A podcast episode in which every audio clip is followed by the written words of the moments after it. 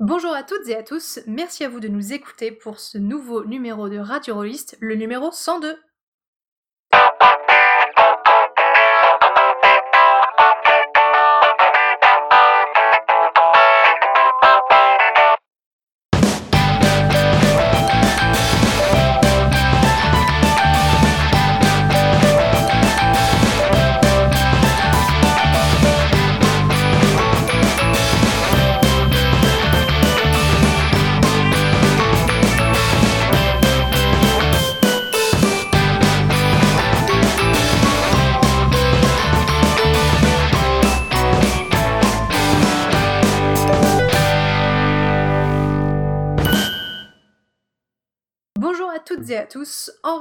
En respectant scrupuleusement les règles de distanciation physique à plusieurs centaines de kilomètres les uns des autres, j'ai en ma lointaine compagnie ce soir Loris Hello.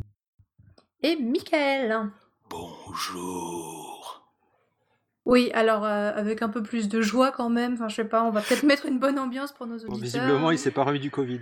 C'est ça Euh, euh, bonjour. Voilà Alors ce soir, Loris va nous parler OSR avec les modules de Patrick Stewart. Pour ma part, je vais au contraire vous parler de jeux sans MJ et sans D avec Cozy Town. Et Michael va euh, nous faire un petit bilan sur une expérience rôliste qu'il a pu euh, mettre en place ces dernières semaines. Affirmatif. Mais avant toute chose, Michael voulait nous parler d'un petit truc pour le coup de projecteur.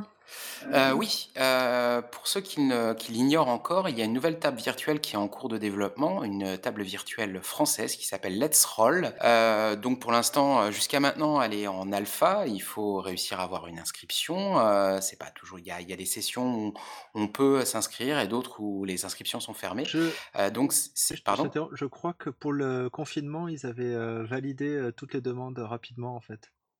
D'accord. Bah, là, je sais pas où on en est là-dessus. En tout cas, euh, c'est une très belle table virtuelle qui est en cours de développement, où il y a plein de choses. Mais au début, en fait, euh, jusqu'à maintenant, il y avait qu'un seul système, qui était le système de D&D5, qui marchait très bien.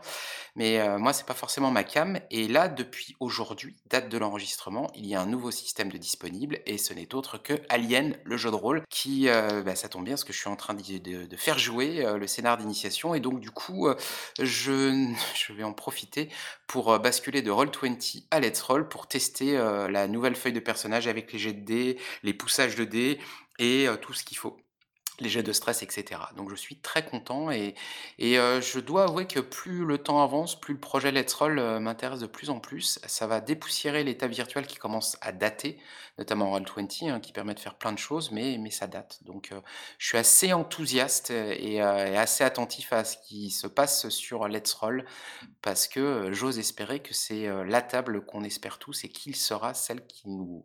bah, qui nous permettra de faire tout ce qu'on veut. En plus, d'autant qu'elle est française, ce serait quand même chouette de pouvoir arrêter euh, de, de, ouais, de passer avec l'étranger.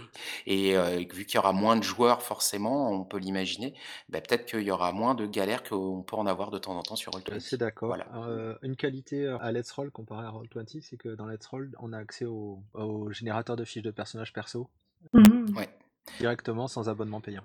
Voilà. Et euh, puis, bon, sans parler de la gestion euh, des sons, la gestion euh, des images qui arrivent tout de suite, des fonds, des...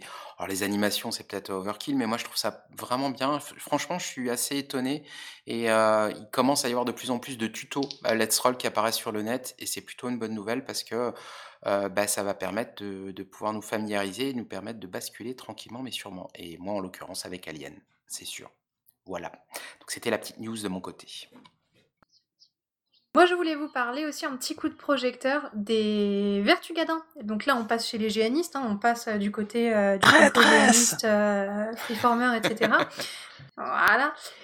L'atelier des Vertugadins, c'est un atelier français qui confectionne des euh, histos avec euh, des gens qui font un travail assez incroyable. Alors ça, coûte ce que ça coûte, hein, parce que bah, c'est du travail de costumier et costumière en fait, donc euh, c'est normal. Et, euh, et ils sont pas mal en galère là en ce moment parce que bah, leur activité, vous vous en doutez, elle a pris un sacré coup avec la pandémie mondiale et toutes ses conséquences. Et en place un petit site qui s'appelle lesmasquesvertugadins.com avec des tirets entre chaque mot pour vendre des masques textiles lavables qui sont ma foi fort jolis. Donc si jamais vous en avez euh, l'envie, etc., n'hésitez pas à aller jeter un coup d'œil pour euh, lier l'utile à l'agréable. Et euh, ça peut aussi filer un coup de main quoi, pour, un bel atelier qui fait des très belles choses pour nos yeux ébahis de public géanistes et autres c'est un super projet, les Vertus Gadin, et ça serait vraiment euh, si, euh, s'il euh, il s'arrêtait du fait du Covid. Mmh. donc, parce que c'est vrai que pour les géanistes, c'est une référence, c'est une référence aussi dans le domaine de, l'audiovisuel en général, et, ils ont des ils ont des mains en or, ni plus ni moins, des, des costumes hallucinants et des projets dans tous les sens. C'est vraiment voilà, des, des gens impliqués euh, et avec du talent, donc ça serait, ça serait fort dommage. Et comme on a tous besoin de masques, ben voilà, tant qu'à faire, plutôt qu'aller acheter ça euh, à, à, des grandes multinationales et autres euh, qui distribuent ça par, par palette entière, et ben autant prendre du vrai artisanat avec des gens qui n'en veulent et, et, voilà, qui permettent à l'artisanat de se perdurer. Tout et même au-delà de la question des masques, franchement, si vous ne connaissez pas encore, allez faire un tour, ne serait-ce que sur leur site ou leur page Facebook pour euh, dévorer des yeux leurs costumes et leurs images. C'est magnifique et franchement, ça fait juste plaisir à voir quoi. Leurs costumes sont assez fabuleux. Je me demande d'ailleurs si c'est pas eux qui avaient fait une tenue de canne de combat euh, sur mesure et tout super belle. Ah, ça me dit vaguement quelque chose. Je sais pas si c'était eux, mais ça me dit. De tenue. Bon, une sorte. Voilà pour euh, nos petits coups de projecteur d'introduction. je vais tout de suite continuer à monopoliser le micro parce que bah, j'en profite. Hein n'y a pas de raison. Euh, pour du coup commencer avec euh, mon sujet euh, donc, qui va vous présenter le jeu de rôle Cozy Town. Parce qu'en ces temps un petit peu rude, bah, un peu de douceur ne peut faire de mal à personne. Hein.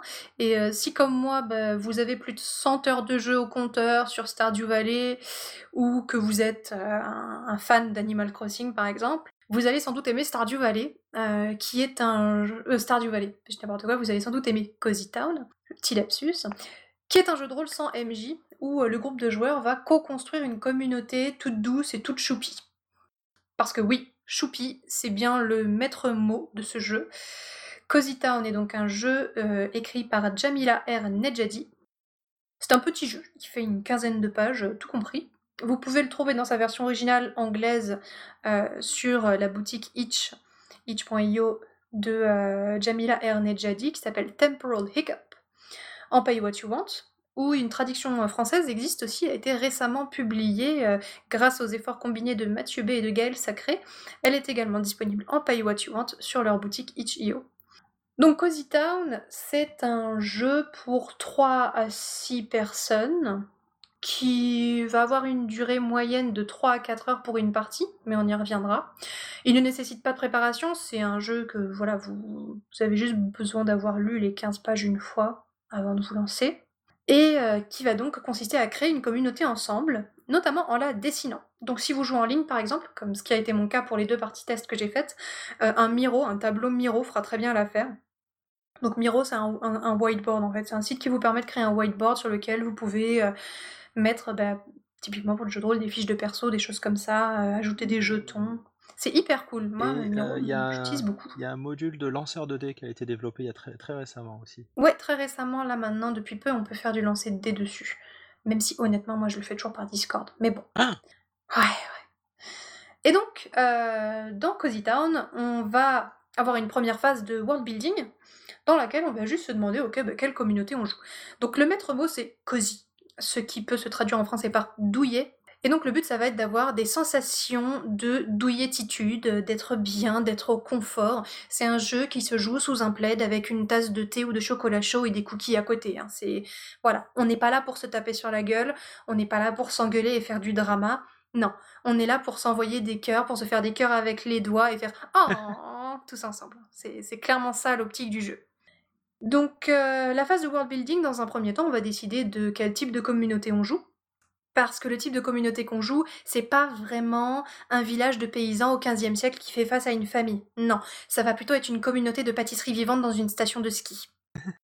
Voilà, on est plutôt dans ce genre de choses-là. Hein. Ça va être des animaux choupis, euh, ça va être une, communauté, une communauté de, petits chatons dans un village, euh, ce genre de choses. Alors on fait ce qu'on veut. Hein, La seule limite, c'est votre imagination. Et donc on va définir ensemble dans un premier temps qui sont les amis de la communauté, où est-ce qu'elle est située, quel est le décor, est-ce qu'il y a une montagne de chamallows à côté, est-ce qu'il y a la forêt de la sorcière, est-ce qu'il y a le puits aux mille vœux, est-ce qu'il y a une colline de coquelicots, enfin voilà. Donc on va créer un petit décor comme ça très cosy, très mignon, euh, un peu dans une ambiance toute choupinette. Et on va surtout commencer à le dessiner. Euh, l'un des des outils de cette choupitude et qui crée tout de suite une petite ambiance mignonne, c'est qu'on va dessiner euh, les éléments de la communauté. Alors ça peut être très sommaire, hein, ça peut être tu fais un carré, un point est écrit, ou euh, tu peux t'amuser un petit peu plus. Alors c'est sûr que sur Miro à la souris ça donne des choses pas forcément hyper artistiques, mais le but c'est surtout de mettre de la couleur, de s'amuser, etc. Et ensuite le jeu va être organisé autour d'un tirage de cartes. Donc on va avoir un paquet de cartes qu'on va diviser en chaque couleur. Et les 52 cartes vont donc représenter les 52 semaines de l'année, comme c'est bien fait. Et chaque couleur va représenter une saison. Et donc, tour par tour, on va chacun tirer une carte. La, carte va correspondre à, dans une table aléatoire à une question à laquelle il va falloir répondre. Donc, par exemple, si je tire, euh, je dis au hasard, le 9 de carreau, je vais devoir choisir entre deux questions, puisqu'il y a toujours deux possibilités. C'est, par exemple, un nouveau, euh, un étranger arrive dans la communauté, euh, quelle nouveauté apporte-t-il et comment est-il bien comment est-il intégré? Ou euh, une nouvelle boutique ouvre dans la communauté, de quoi s'agit-il? Ce genre de choses. Donc on est vraiment sur des micro-événements dans une micro-communauté où globalement tout se passe toujours bien et tout finit toujours bien. C'est Bisounoursland, de toute façon, on est là pour se faire des bisous et manger des gâteaux. Enfin non, pardon, distanciation physique, on n'est pas là pour se faire des bisous. On est là pour se faire un coucou de la main et pour euh, manger des gâteaux ensemble. Avec le coude? Avec le coude des, des gâteaux qu'on espace les uns des autres bien comme il faut, évidemment, euh, tout en se lavant les mains avec euh, de, de, de, la lumière d'arc-en-ciel. Voilà, exactement. Oui, alors globalement, c'est vrai que c'est pas un jeu très, très geste barrière. Hein. C'est plutôt un jeu où on se fait des câlins. Donc, euh, voilà. Ah, mais je pense qu'une fiction en, pleine, en plein confinement, une fiction où tu peux te faire des câlins, c'est adapté. Quoi. On est là pour fantasmer. Normalement, on rêve qu'on bute des, des, monstres et qu'on ramasse plein de thunes. Et, et là, en fait, notre désirs sont euh, d'être dehors et de faire des câlins. Mais ouais, et tu rigoles, mais moi, la deuxième partie que j'ai fait, c'était au tout début du. Enfin, au tout début aussi, c'était globalement au début du confinement. Et ça a fait vachement de bien en fait, parce que toute l'atmosphère euh, extérieure, on peut pas vraiment dire extérieure du coup, mais toute l'atmosphère autour de moi, que ce soit quand j'ouvre internet et compagnie, que ce soit la camionnette municipale qui passe dans la rue en disant Oh, c'était chez vous, c'était hyper anxiogène et euh, de pouvoir juste passer une après-midi avec euh, deux copains en ligne à dire euh, et alors là du coup le petit chaton eh ben il va dans la caverne aux cristaux et puis il chante. Eh ben c'était trop cool tu vois. Et ça, ça faisait vraiment du bien. Donc c'est vraiment un jeu feel good qui est là pour pour qu'on construise tous ensemble une histoire qu'on ajoute chacun un élément et on n'a pas vraiment de personnage. Donc tu on va créer des personnages communs mais toi tu n'incarnes pas un personnage. Tu vas juste raconter ce qui se passe tu vas raconter une scène, raconter euh, chacun euh, son tour, un petit élément qui évolue dans la communauté, comme si t'étais un peu, euh, comme si t'étais bah, le soleil dans les bisounours, non dans les. Dans les Télétubbies. Télétubbies, voilà, dans les Télétubbies. Comme si t'étais le soleil des Télétubbies, tu vois. Tu surplombes un peu et tu vas dire ce qui se passe. Et le déroulement de l'année va aussi se structurer autour d'événements qu'on va préparer et qui vont avoir lieu. Donc ça peut être, voilà la fête, euh, la fête des oiseaux, euh, des choses comme ça, la, bataille de boules de neige géantes, des trucs dans le genre. Donc ces événements, ils viennent aider à structurer. Et le but, c'est vraiment de rester autour de, de, de co-construire quelque chose de vraiment douillet, cosy. On a des cozy tokens, donc des, des, jetons douillets, qu'on va donner à ses camarades quand on est content de ce qu'ils font et quand, globalement, quand ce qu'ils racontent nous fait faire Oh bah, dans ces moments-là, tu leur donnes un petit jeton qu'ils peuvent réutiliser après pour interagir dans la fiction. Donc ça reste un petit jeu, hein. c'est voilà une quinzaine de pages, pay what you want, c'est pas vous n'allez pas en faire 14 campagnes et vous n'allez pas mettre 15 ans à préparer votre scénar, hein. non, c'est pas du tout l'idée. Mais franchement, ça fait du bien. C'est un, petit jeu doudou comme ça où tu le sers contre toi et, juste pendant quelques heures, eh ben, ça fait du bien d'être dans cette ambiance-là. Tes jetons, en fait, tu, les, tu, tu fais des, des chamallows, des trucs comme ça pour que ce soit en plus euh, mmh, un petit peu doudou et tout ça. Bah oui, mais sauf que si tu fais ça, tu vas les manger. Ah mince. Donc faut se méfier de ça. Non, mais je sais, hein, mais faut se méfier. Tu vas bouffer tes jetons, euh, voilà. Le mieux, c'est d'avoir le bol de chamallow à côté. Ah, d'accord. Bon, bah, on va faire ça avec les gros gros plaids bien moelleux, tout ça, pour être tout ça comme il avoir la cheminée, le chamallow, le bâton et les petits écoliers pour pouvoir se faire des, des s'mores. Et là, on est bien là. ouais. Ça me fait penser à un autre jeu qui va sortir bientôt, là, qui, qui va bientôt être en Kickstarter, qui est, qui est moins le- en, qui est plus classique, mais ça s'appelle Monster euh, Care Squad. C'est un peu l'idée, c'est un peu euh, Donjons et Dragons, sauf qu'en fait, tu es une équipe qui est là pour aller soigner des, soigner des animaux fantastiques et en prendre soin, au lieu d'aller les buter, Ah, et euh, régler, régler les problèmes locaux. Et ça a l'air très très sympa. C'est très beau, mais euh, c'est juste euh, une, a- une annonce et quelques, quelques, quelques notes d'intention qui ont été publiées. ah oui, en effet, ça Et ce sera sur Kickstarter dans, dans quelques mois, là, donc je, je- faudra je suivre suis en ça. attente de voir ce que c'est. Ouais, Comment tu dis? Monster Care Squad? Ouais c'est ça. Monster Care Squad de Sandy Pug Games. Ça marche. Du coup, bah, euh, mon avis sur Cozy Town, euh, le jeu est donc hyper choupi, c'est, enfin, des fois ça fait juste du bien. La mécanique fonctionne assez bien, euh, la mécanique des cartes, etc. Et ça fonctionne assez bien quand on est avec des gens qui savent un peu prendre en main la narration et s'approprier un peu la narration.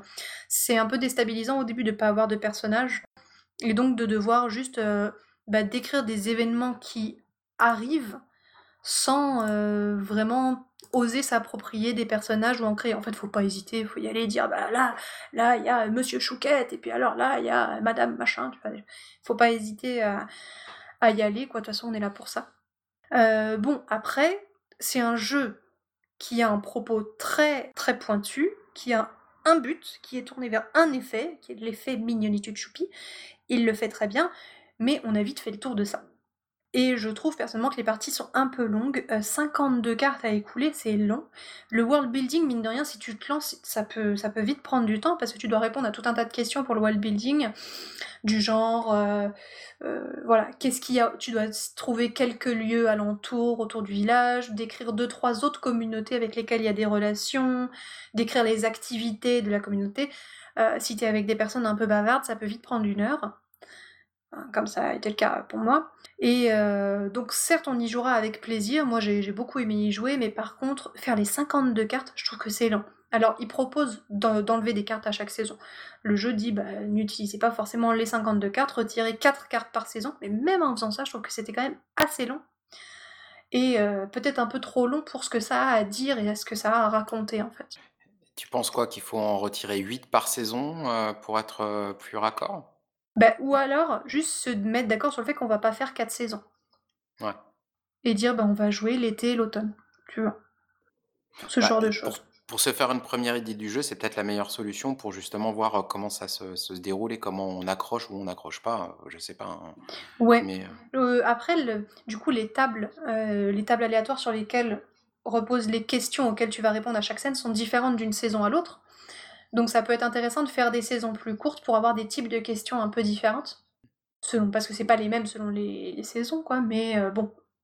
genre quitte à faire euh, par exemple jouer en 4 fois et faire 4 saisons différentes en raccourcissant les cartes et pour euh, voir l'évolution et comme ça ça te laisse le temps de, de dormir sur ta dernière partie Ouais, euh, pour peut-être réalimenter ton imaginaire pour euh, le world building en fait. c'est ça. Et il y a des gens qui font ça. Éventuellement, tu peux même imaginer de, de réorganiser les cartes de façon à faire deux années complètes en mettant moins de cartes par saison, mais euh, en Ah, pas enfin, Oui, c'est vrai. automne, printemps, euh, automne, hiver, euh, printemps, été, automne. C'est vrai. Ouais, mais par contre, tu commences par l'automne pour te la faire à la mouse guard, quoi. Après, il faut quand même avoir le temps de mettre en place des choses et faire, le temps de faire des interactions entre les personnages, de voir les choses évoluer, etc. dans la communauté. Bon, globalement, je, je conseille de ne pas faire les 52 cartes, euh, clairement pour la première partie, c'est sûr, mais même après, je trouve que c'est long.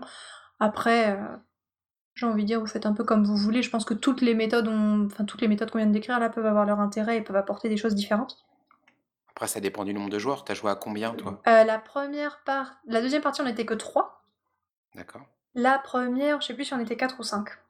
Bah, ça peut aussi jouer sur la durée de la partie, parce que si tu fais beaucoup de cartes et qu'en plus vous êtes nombreux, euh, ça risque d'alimenter beaucoup, beaucoup, beaucoup, beaucoup euh, les choses, non et donc de durer. Hmm, Non? eh ben, pas. hein. je sais pas, parce qu'en même temps, euh, quand on est moins, ça part moins dans tous les sens, et on rebondit plus sur les trucs les uns des autres. D'accord. quand on n'est que trois, et du coup, t'as plus rapidement l'impression d'avoir fait le tour Mhm. et d'avoir dit ce que t'avais à dire. Ok. Donc je sais pas, à vrai dire. Après, euh... ouais. Non, mais en fait, j'ai commencé une phrase, mais j'avais rien à dire derrière. voilà. Ouais, mais non, alors dans ces cas-là, tu, tu, tu, tu fais le bruit du choupi, tu vois. Hmm, oh. Ah, Voilà, tu vois, et vrai, ça passe vrai. tout de suite, tout de suite mieux, quoi. J'ai loupé le coche. Ouais, pas mal. Euh, dans tous les cas, alors moi, j'ai j'ai pas d'enfant et euh, j'ai- juste un adulte et un lapin avec qui je, vis et du coup jouer avec le lapin c'était un peu compliqué. Mais euh, visiblement c'est un jeu qui prend toute sa dimension quand on joue avec des enfants. Et en effet, c'est un jeu parfait. Alors du coup, je le dis sans l'avoir fait moi, mais en ayant lu plein de témoignages et en ayant été sur des discords où des gens te racontent à quel point c'est fabuleux quand ils jouent avec leurs enfants à Cozy Town. Et euh, ouais, j'ai vu plein de témoignages de gens qui ont fait euh, des parties de Cozy Town euh, avec leurs enfants et c'était trop cool parce que du coup, bah, t'arrives, tu poses des feuilles blanches et les enfants dessinent en racontant et du coup dessinent la communauté en disant bah là du coup il y a un château, machin, Ouais. etc. Et euh, c'est un jeu qui est hyper accessible. Alors dans ces cas-là, il faut qu'il y ait un adulte euh, qui, on va pas dire prenne le rôle de MJ, mais soit un peu le facilitateur quoi. Mhm. Le facilitateur graphique. non, vu que les enfants vont faire les facilitateurs graphiques. Non, par contre, faut, faut qu'ils aient moins, faut qu'ils aient euh, quoi, moins de 10 ans ou euh, quand tu commences à atteindre les 12-13 ans, euh, les enfants, généralement, le dessin et ce genre de jeu, ça va peut-être être, Oui, plus mais problématique. donc vraiment, je dirais, tu tapes sur du 7-8 ans, visiblement ça ouais, marche 7-8 ans, nickel. ça, hein. ouais, ouais, c'est ça. Et du coup, euh, tu dé- il dessine, il raconte, et comme, euh, comme le jeu se prête à avoir une ambiance très innocente, euh, vraiment un peu fofolle, ça sied bien à l'imagination des enfants. Et euh, visiblement, ça les distrait très bien. Mais alors là, encore une fois, faut pas espérer faire les 52 cartes avec des enfants, hein, c'est même pas la peine. Mais euh, tu peux le faire en plusieurs fois, t'avances au fur et à mesure, t'en fais un petit bout un jour, un petit bout un autre jour, et quelque part, c'est pas grave si t'avances pas plus que ça, de toute façon. Mais visiblement, ça marche super bien. Et euh, les quelques retours euh, que j'ai eu de ça, euh, en effet, reprenaient la critique de la durée, disaient que bah non, c'est trop long pour des enfants. Mais par contre, le fait que le, enfin, mettez en avant le fait que le support dessin, vraiment, ça, ça marche super bien, quoi. Compréhensible. Donc voilà, pour moi, c'est vraiment une petite pépite de choupitude qui fait chaud au cœur et je vous la recommande en ces temps qui sont parfois un peu rudes pour nos nerfs. Ouais, c'est ton village dans les nuages, quoi. Ouais, ouais, non mais c'est ça, moi c'est c'est mon doudou, c'est ma petite tasse de thé chaud, c'est... Non, puis voilà, moi je, je passe des heures à récolter des navets sur Stardew Valley, donc euh, bon, bah... Ça me parle, quoi. Et à essayer de- de- d'offrir les cadeaux aux autres membres de la communauté de Stardew Valley euh, pour euh, essayer qu'ils m'aiment plus, tu vois, enfin... Alors que tu pourrais ramasser des gariguettes. Ah, j'ai, si, j'ai des gariguettes dans ma serre. Non, mais si, si, j'ai, j'ai des gariguettes dans ma serre, alors que euh, mon, mon personnage principal, le personnage que je joue, n'est même pas enseignante. hein. Ouais, voilà. Ah là là, bah oui, non, c'est tout un programme quand même. hein. Je veux dire, après, derrière, tu vas devenir maraîchère, euh, ça va le faire, quoi. Rien de tel que la formation en ligne. C'est Ouais, ça c'est ça, C'est exactement. ce que j'essaye de dire à mon association de maraîchage biologique, mais ils ne sont pas d'accord, bizarrement. Ils trouvent que c'est pas valide. Ah bah voilà. Faut, la, ta, ta nouvelle mission, c'est de les réussir à les convaincre. C'est ça, c'est mal barré. Ils sont pas très branchés euh, JDR, je crois, et jeux vidéo. Bon, Dans tous les cas, voilà. Cozy Town, c'est une petite découverte, un petit truc chouette. euh, Et vraiment, si vous avez des enfants et que là, bah, en ce moment, vous savez pas trop comment les occuper et que vous pouvez pas sortir autant que d'habitude, foncez, n'hésitez pas. Euh, c'est vraiment un, un super truc de ce côté-là. En attendant qu'ils reprennent l'école, voilà, vous savez comment les occuper. C'est ça. Voilà. Je cède donc la parole à Loris qui va euh, aborder un sujet un petit peu plus technique, il me semble. On va sortir de la choupitude et de l'innocence. Ah ouais, On va remonter ses manches. ça va pas du tout être euh, choupi, alors pas du tout être innocent, c'est même, on est même à l'opposé du spectre. Et il y aura peut-être même plein de tables euh, aléatoires, c'est ça? Ouais. ouais En ouais, plus. ouais, ouais, ah bah alors là, ouais, pff, ouais, voilà. là, Ouais, là, ça va être, là, ça, ça va être, ça va être moche. Alors, euh, mon, sujet, donc, c'est le- les travaux de Patrick Stewart, auteur, euh, je crois qu'il est britannique, de, donc de, modules OSR, qui, qui a fait pas mal de réalisations sous le coude. Alors déjà, il y a un module euh, dont il est l'auteur, dont je ne parlerai pas. euh, il ne touche plus d'argent sur ce module et il refuse de parler à l'autre auteur depuis. On va éviter d'en parler. Mais on va parler de ces, de ces grandes réalisations qui sont toujours dispo. La, première dont je vais parler, c'est Deep Carbon Observatory. Pourquoi j'en parle en premier? C'est parce qu'il a eu un Kickstarter récent pour le remettre, pour le refaire dans une version plus plus de meilleure qualité. À l'origine, c'est un petit livret A5 de vieux 85-86 pages.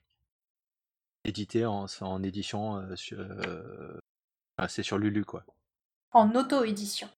Auto-édition, merci beaucoup. Donc il y a Deep Carbon Observatory. Ensuite, nous parlerons de Veins of the Earth, qui est le plus, probablement le plus, module le plus épais de Lamentations of the Flame Princess. Et enfin, j'évoquerai Silent Titans et Fire on the Velvet Horizon. Donc, Deep Carbon Observatory, comme tous les modules de Patrick Stewart, c'est une approche comment dire, assez particulière en termes d'ambiance et de, rendu pour un module de Donjons et Dragons. C'est pour tous les jeux, mais c'est pour Donjons et Dragons. déjà, ça, ça, fait bizarre, mais au lieu d'avoir du bleu sur le plan, c'est du rouge, quoi. Ouais, non, c'était en noir et blanc, et l'une des raisons pour laquelle il, refait, il le refait, c'est parce que les plans étaient absolument illisibles. D'accord. Donc c'est entièrement illustré par une, une, dessinatrice qui s'appelle Scrap Princess, qui a aussi illustré donc Veins of the Earth et Fire on the Velvet Horizon, ainsi que un module gratuit qu'on peut trouver en français qui s'appelle Tomb of the Serpent Kings, donc la tombe des rois serpents, qui est un chouette module d'apprentissage pour le MJ, d'un donjon. Pièce par pièce avec des conseils et des remarques sur le design du donjon en fait.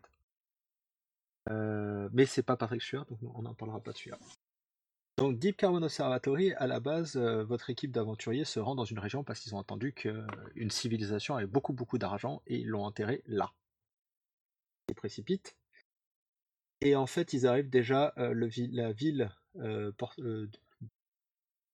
sur un estuaire dans qui est le premier, la porte d'entrée vers la, la région de la carte au trésor est déjà inondée euh, et euh, en fait il y a eu une inondation et euh, les, gens, beaucoup de gens sont morts et il y a pas mal de victimes à sauver et à aider. Déjà l'ambiance est posée, les personnages arrivent, il y a une espèce de série de une mosaïque de petites vignettes à faire jouer. Les personnages vont être déplacés un peu aléatoirement, qui permet de faire une espèce de, de créer une, une, vision de la ville sous la forme de les joueurs doivent courir partout en fait. Ce qui se passe, c'est la, la, vignette, faut répondre là tout de suite. Parce que sinon la personne va mourir, les gens vont disparaître, ils vont passer à autre chose, etc. Et par la suite, ils vont remonter le, après avoir résolu quelques soucis, ils vont remonter le fleuve et découvrir des trucs assez, des trucs de plus en plus arbis jusqu'à arriver donc dans le fameux observatoire du carbone profond, profondeur de la Terre, et dans lesquels on arrive dans, les, dans summums de, de. Et c'est ça qui, qui, marque tout le travail de Patrick Stewart, c'est que vous, ne rencontrerez pas un gobelin ou un orque dans ces, modules. vous rencontrez, vous tirez pas aléatoirement les objets magiques dans, votre guide du maître. Chaque objet, chaque trésor trouvé est un truc bizarre qui correspond totalement à l'univers. Chaque, chaque, monstre est absolument unique à, à cet univers, etc. Là, euh, T'as des exemples? Euh, oui, euh, par exemple dans Deep Carbon Observatory, à un moment donné, les personnages ont trouvé des sorts. Pas un livre de sorts, mais néanmoins des sorts notés pour que le magicien puisse les récupérer. ce sont des sorts de niveau 0 créés par des créatures qui étaient des esclaves, et donc les, sorts sont réduire les blessures, passer inaperçus et ce genre de trucs. Et sont, ont des effets très très faibles. Les, monstres il y a, par exemple une, un brochet, titanesque dans la rivière. C'est un brochet quoi, si vous avez déjà vu un brochet, normal, c'est quand même assez impressionnant. Titanesque, ça fait encore plus peur qu'est-ce que ça te dit sur l'univers? C'est-à-dire, l'univers, il existe séparément ou c'est par le prisme du scénario que tu découvres un peu ce qui est autour du Deep Carbon Observatory, c'est-à-dire l'univers qui est Alors, c'est par le prisme du scénario, c'est-à-dire qu'en gros, les créatures de la rivière sont assez étranges. donc il y a des brochets géants et tout ça, des, euh, comment ça s'appelle? Des Horseshoe Crab, c'est euh, des limules géantes. Et, euh, des, et des espèces de, de, de golems super bizarres qui se baladent. ils sont uniques et chacun a, une, a la tête en forme d'un dé. Une pierre de quatre, à quatre côtés, un cube, une pierre à huit côtés, une pierre à dix côtés, etc. Mais et l'ambiance dans l'observatoire, oui, on va découvrir l'histoire de l'observatoire au fur et à mesure qu'on va s'y balader en fait dedans. C'est vraiment une ambiance très étrange. Et euh, petit spoiler, euh, c'est qu'il y a un autre groupe d'aventuriers qui est sur la piste et ils sont euh, vraiment malsains et, et bon complètement du côté du côté maléfique quoi. Et, et ils vont attaquer ils vont attaquer les, les- personnages pour les empêcher d'être. Alors, excuse-moi, mais le côté maléfique, mais toi, si ton groupe de base, c'est leur but, c'est d'aller chercher de la thune, Ah, ils sont pas forcément sains, mais euh, là on parle de, de type qui est ventre et qui est gorge quoi. ouais. Et il y a moyen de les faire jouer, cela, pour te faire un multitable avec euh, les deux côtés, éventuellement? Ouais, alors après, il faut voir les joueurs euh, qui auraient envie de jouer des personnages qui sont complètement, euh, pour le coup, tarés. Par exemple, la mage a pété un plomb, qui a tout plaqué euh, et qui est devenue à moitié folle parce qu'elle avait trop la pression, elle est trop stressée et en fait, elle transporte une, une, une poupée à l'image d'elle-même autour du cou dans un sac en cuir et elle a enchanté. Ce qui fait que chaque fois qu'on essaie de, de l'affecter mentalement, en fait, le, le magicien qui essaye de le faire se retrouve à affecter la poupée. Donc, faut lui décrire ce que voit la poupée. Et euh, elle est capable de faire des zombies avec son, avec son bâton. Ok, c'est...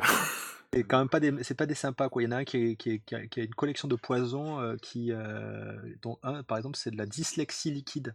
Waouh Et en fait, bah, c'est super utile quand tu les balances sur les magiciens. Ah, bah oui, oui. Bah carrément, intéressant. Pour leur formule, ils peuvent plus rien faire. Ah, c'est super intéressant. Ah c'est- ouais, c'est, c'est cool. c'est une très très bonne idée. Ouais, c'est des, et c'est des, c'est toujours des petites, des petites des trucs bizarres comme ça quoi. Et, euh, un truc avec une, espèce- une anguille qui migre, qui, un poison avec une anguille qui migre dans ton, dans ton flux sanguin. Waouh. Ah ouais, Mm. ouais, c'est- j'en ai mal à rien d'y penser. Ça me fait mal à rien d'y penser. Ouais. Oh. Voilà, et donc, c'est, et donc ce groupe, surtout, c'est sa méthode de, fo- de fonctionner qui est, euh, qui est assez bizarre. Moi, j'ai pas osé la faire quand j'ai fait jouer le module, parce qu'en fait, il y a- ils ont des principes de jouer de, de- pour attaquer le. que tu vas suivre pour attaquer le, le groupe.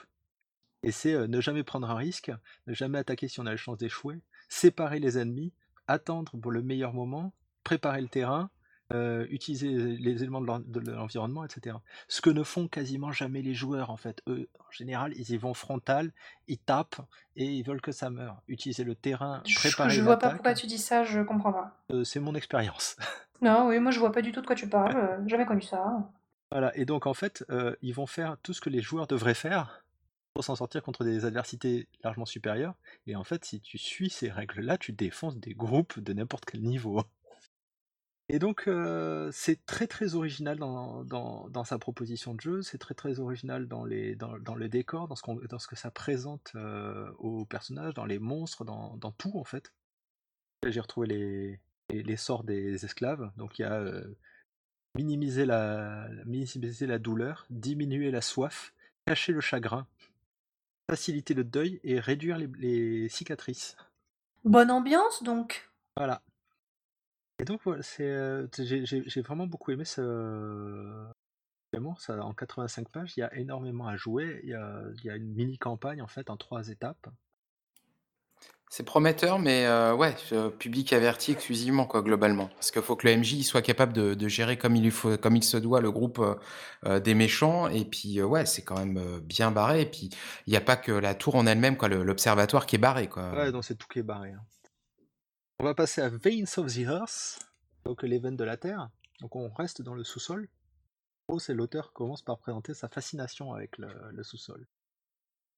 Et donc c'est vraiment une collaboration avec euh, Scrap Princess, euh, dans le sens où le bouquin commence sur un bestiaire de euh, 142 pages. Chaque monstre est présenté en quelques pages avec une illustration de Scrap Princess qui a un style très particulier. C'est un espèce de style gribouillis, euh, agressif et assez dark. Ça plairait- c'est- clairement, ça peut pas plaire à tout le monde. Chacun de ces monstres est vraiment très très très bizarre. Par exemple, euh, nous avons le, le, le Calcinated Cancer Beer, donc l'ours cancéreux calciné.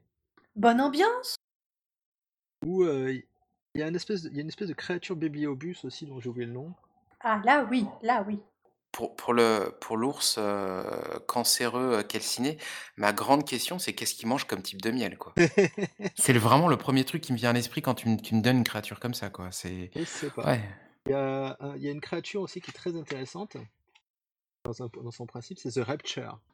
Parce que chaque per- sur chaque per- feuille de personnage, tu notes le nombre de fois où la, et le, depuis combien de temps euh, The Rapture a attaqué.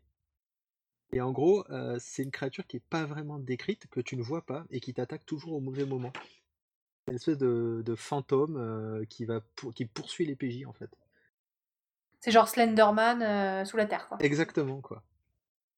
Ouais, Donc rien qu'avec le rien qu'avec le bestiaire, tu dois t'as, t'as matière à faire plein de scénars, quoi. En fait, le personnage, le- quand le personnage est attaqué par The Rapture, il est attaqué seul.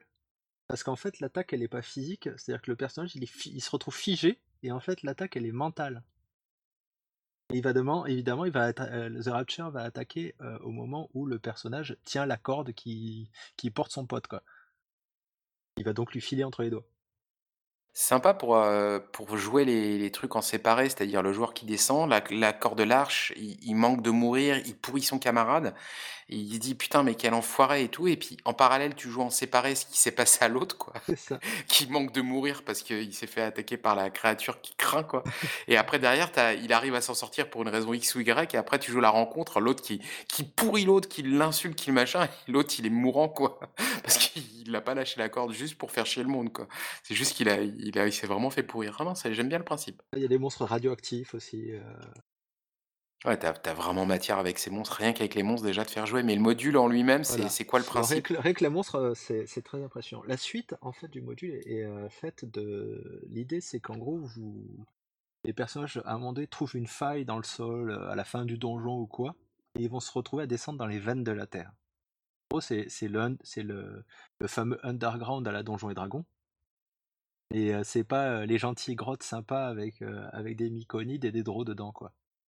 C'est vraiment de la spéléo avec des, On passe par des failles, des rivières souterraines, des trucs. C'est pas du plaisir, quoi. Le truc, c'est que les personnages se, se retrouvent très vite paumés. Et c'est qu'en fait, ils se paument dans les, dans les veines, et au bout d'un moment, ça va devenir leur seul univers. Et donc, il y a tout un tas de factions dedans. Il y a des monstres, et il y a tout un générateur à la fin pour générer en fait une section des veines. Pour générer une grotte, et pour faire des espèces de plans euh, schématiques avec des grottes et les chemins entre les grottes. mais, mais ils ont une chance d'en sortir quand même? Bah, tu peux décider toi en tant qu'MJ qu'ils ont une chance d'en sortir ou non quoi. D'accord. En gros, tu vas faire un secteur euh, global de sous-sol. Des tu prends des hexagones, il va te dire comment tracer des, euh, des rivières souterraines des, euh, et des, des failles, des grottes un peu plus précises. Donc là, pour le coup, c'est on te file un donjon, on te file un bestiaire, on te file une méthode et roule ma C'est poule. ça. Sauf que c'est hyper inspirant. Et l'autre truc, petite particularité qui a beaucoup marqué les lecteurs, c'est euh, ton initiative, c'est ta lampe. Ah, Il y a tout un, il y a une vingtaine de types de lampes différentes. Oh, euh, meilleure est ta lampe, meilleure ta initiative parce qu'en fait tu vois de plus loin. sympa. C'est pas con. Et donc ouais. c'est super C'est- important qui tient la lampe aussi. Bah ouais, il y a pas mal de jeux où. euh, C'était quoi? C'était pas Torchbearer justement de, de Crane euh? Et puis ouais, il me semble, ouais, il y a la gestion de la Ouais. lumière dedans. Ouais, tout à fait, il me semble. Et donc c'est euh, c'est une espèce de moteur pour faire une espèce de- d'underground super dark. Des créatures complètement barrées tout le temps.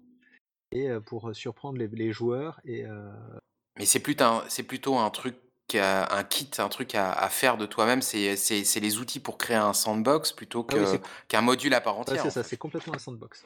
Avec des tables aléatoires, euh, des règles pour escalader et tomber, une table pour les difficultés de- d'escalade. euh. Et c'est super bien conçu aussi, quoi, en termes de. Et c'est agréable à lire? C'est très agréable à lire. Moi, je trouve ça beau. euh, J'aime bien le style de Scrap Princess parce qu'il est très particulier. Très artistique, en fait. Donc d'un côté, t'as, le premier truc que tu me présentais, c'est vraiment un module en fait. Là, c'est vraiment un- un- une boîte à outils pour, euh, pour faire ton sandbox euh, donc dans les veines de la Terre. Et il- parce que ça fait quand même deux pans complètes de choses complètement différentes. Et les autres euh, trucs que tu as en stock, c'est encore d'autres méthodes et d'autres choses ou c'est on reprend différent. plutôt du module D'accord, donc le gars, il est sans cesse dans la recherche de de se renouveler, d'essayer de faire, Ouais. de proposer quelque chose de complètement différent, C'est ça. Tiens, je finis sur Veins of the Earth pour signaler que dans le bestiaire on te dit si une créature est aveugle ou non. Oui, j'allais poser la question. Et ben, il y a c'est c'est une entrée claire dans le dans le bestiaire pour te dire si c'est aveugle ou pas, c'est important par rapport à la lumière. Aussi, heu, son odeur et le son qu'elle produit. Sympa. Parce que tu peux Ah, l'amener ça à la change. tu peux l'amener en fait dans le noir, heu, vous entendez ça, vous sentez ça et tout, et tu commences déjà à mettre la pression en fait. Ah, c'est bien parce que ça ça pousse justement et ça encourage à à décrire pas seulement avec, heu, avec la vue, mais avec tout le reste. Heu, donc introduire, heu, du fait de la la torche qui n'éclaire pas suffisamment loin, l'odeur que tu peux avoir qui arrive et cetera. Exactement. Donc c'est vachement intéressant, ça ça pousse justement à à ce que le meneur utilise, tous Ouais, tous les ça aide à sens poser dans l'ambiance ses tout descriptions. quoi. C'est ça. Ouais. Alors, avant d'attaquer le dernier module qui est, heu, qui dans Silent Titans, je vais juste dire un mot sur Fire on the Velvet Horizon, qui est un bestiaire en fait. Je crois que c'est la première collaboration entre Scrap Princess et Patrick Stewart. Donc heu, un peu dans la même idée que Veins of the Earth, donc c'est que des créatures extrêmement originales, heu, et décrites il y a a pas de caractéristiques. Il y a juste un il y a juste un texte de la créature et qui donne, heu, quand même beaucoup de pistes pour, heu, pour lui coller des créa des des des caractéristiques derrière. Et c'est que des, que des trucs super bizarres, quoi.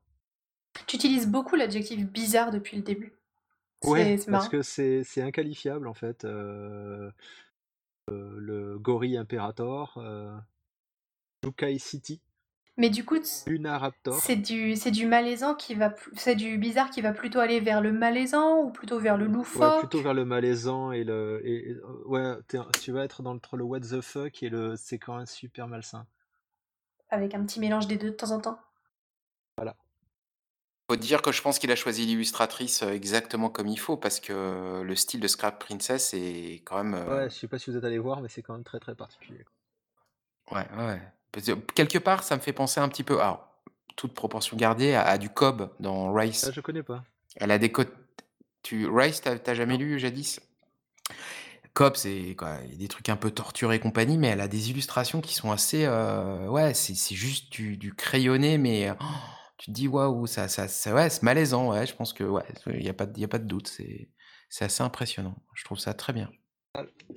Et maintenant, je vais parler de Silent Titans, qui est donc un un ouvrage, qui est magnifique. Ouais, oui, les PDF de de Patrick Stewart sont aussi très, heu, utilisables pour ce qui est d'utiliser le format.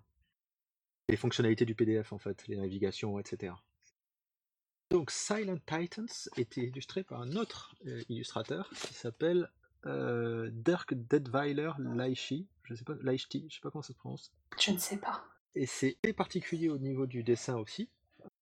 Dessine, heu, sur la base de de papier isométrique visiblement, parce que les angles sont tous à degrés là, ça se reconnaît assez facilement. C'est un supplément pour, heu, qui enfin c'est un jeu complet. Les règles sont présentes sur le marque-page. Il y a une variation de Into the Odd. Ça tient sur un marque-page les règles. Sympa. Et c'est assez pratique d'avoir un marque-ta-page. Heu, fourni avec. Et heu, l'idée, les personnages commencent le donc tu tires aléatoirement ton personnage au départ. Et pas, heu, comme tu le ferais d'habitude. Tu tires sur une table, heu, ton nombre de points de vie et tes caractères et et quelques et 2 ou 3 caracs, 3 caracs. Et après tu vas sur une table où tu mets ta plus grosse carac avec le nombre de points de vie que tu as et ça te donne ton PJ. Mais du coup, elles servent à quoi les 2 autres? Ah mais ça sera des caracs que tu utiliseras. C'est juste que ça va te mettre la chair sur les os en fait. En gros, ça va te donner ton nom, heu, et un peu d'équipement, heu, et heu, et un peu un un un petit un petit détail quoi. Contre, tu peux être sœur Marie Philomène avec ses 2 D4 mo cocktails Molotov. Nickel! Tu peux être le squelette numéro 8. Et en fait, les personnages se réveillent au tout début de la partie, se réveillent dans un endroit pas possible avec un mec qui leur fait: «Ha ha! Ma bombe à démence a réussi à détruire vos esprits!»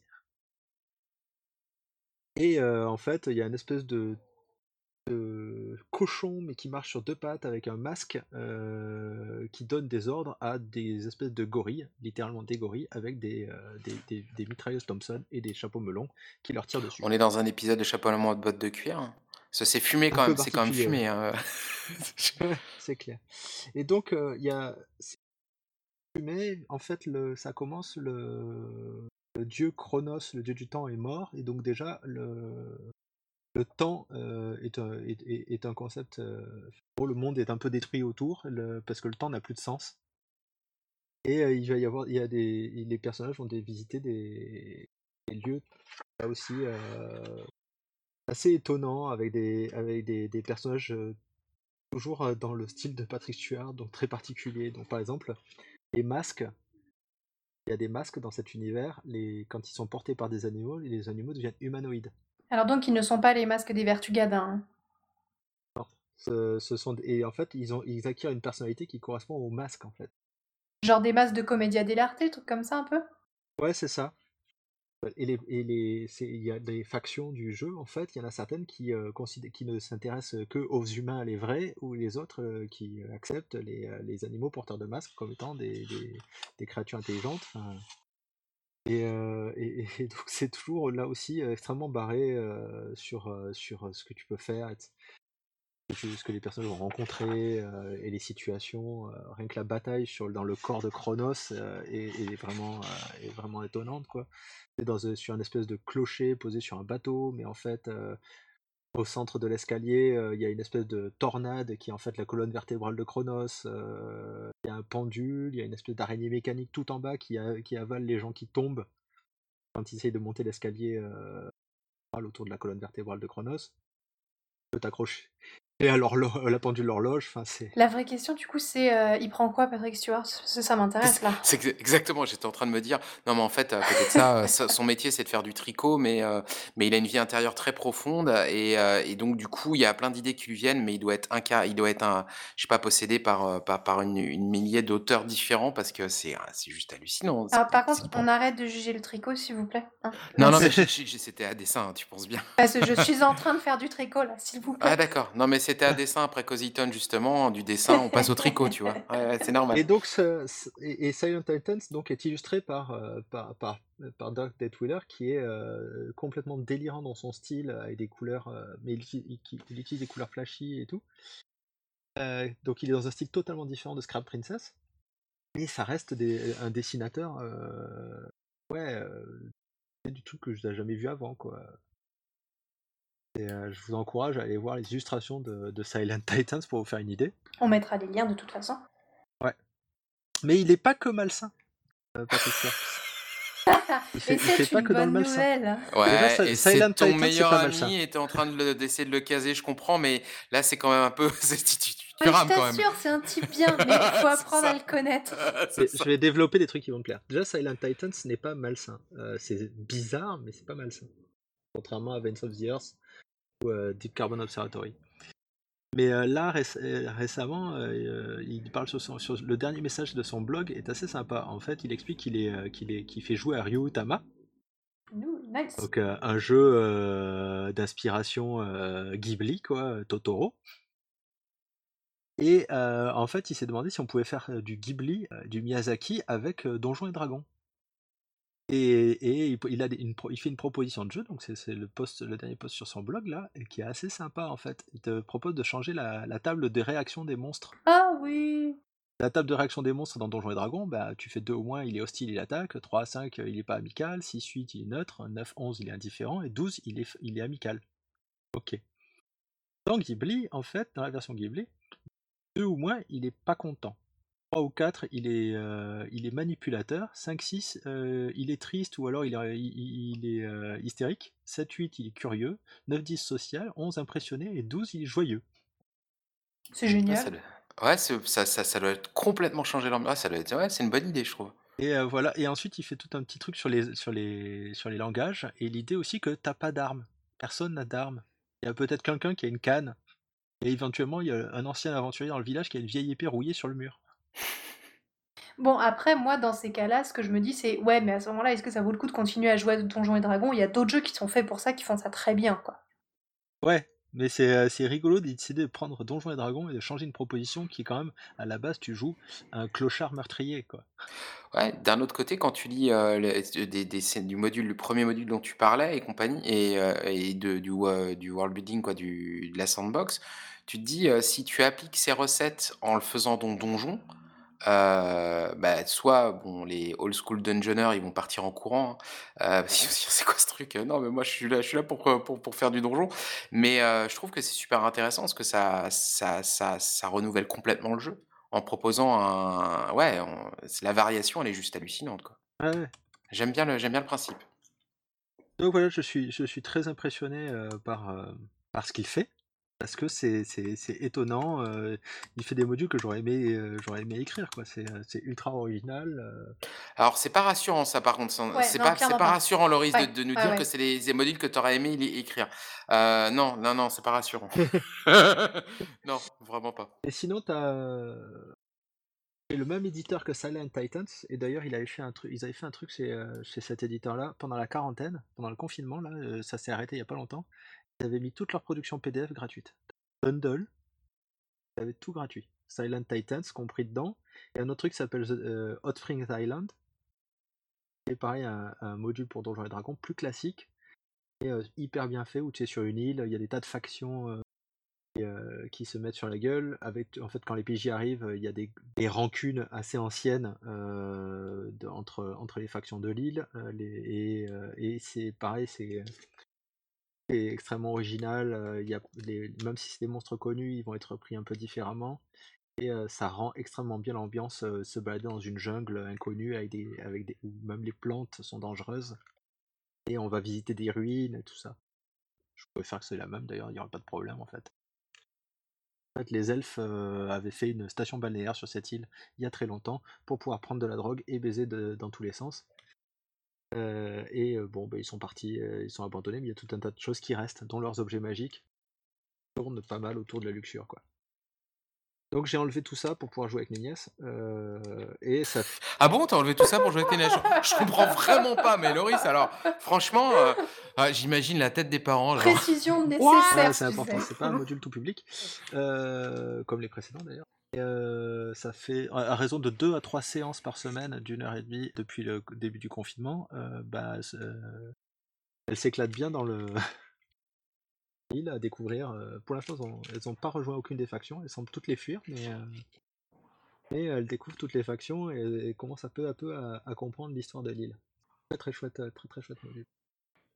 Bah, globalement, en fait, c'est un c'est un auteur qu'il faut aller, heu, qu'il faut aller regarder. En tout cas, si ça va ce que vous avez entendu de ce que vous disait Loris, heu heu, vous a titillé un petit peu, je pense que ça vaut le ça ça vaut le coup et d'ailleurs, entre tous les tous les différents modules dont tu parles, le c'est quoi le point d'entrée, idéal pour toi? C'est le 1er dont tu parlais ou heu, Je c'est, pense que le 1er est pas mal, si si vous avez pas peur du dark, le Space Ob Observatory, c'est ça? Carbon Observatory. Deep Carbon Observatory, d'accord. OK. Et heu, parce que c'est un module court, pas très cher, heu, qui vient d'être refait avec des maps des des cartes magnifiques. D'ailleurs, le module est toujours illustré par Scrap Princess et les cartes ont été refaites par, heu, l'illustrateur de Silent Titans. D'accord. Donc Deep Space Deep Carbon Observatory, donc en version remaster, sur DriveThru Publishing, quoi. Voilà, ça devrait plus tarder parce que, le Kickstarter s'est fini il y a pas su super longtemps, et il a et il a livré les PDF, dans la dans la foulée, quoi. Et tu conseilles ça à quel type de public? À des MJ qui font jouer à Donjons et Dragons et qui aimeraient un peu, heu, changer, heu, de l'ambiance, heu, Tolkienesque, habituelle, quoi. Et si vous avez aimé les trucs comme, les trucs barrés d'AD&D2 comme genre Dark Sun, cette veine-là, quoi. Truc qui est drivé à la fois par l'aspect artistique de la chose et par un un design de très, très grande qualité, quoi. Très bien et bah, ouais, je sais pas, enfin, dans tout ce que tu as dit, il y a plein d'éléments à droite à gauche qui me donnent envie. Je saurais pas dire lequel me fait le plus envie entre, heu, tout ce que tu as décrit. En tout cas, pas rencontrer Patrick Stewart.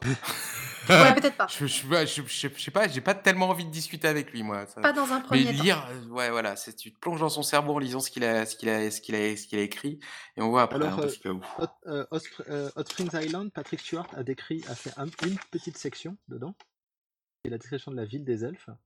Sinon, c'est de Jacob Hurst. Connais pas.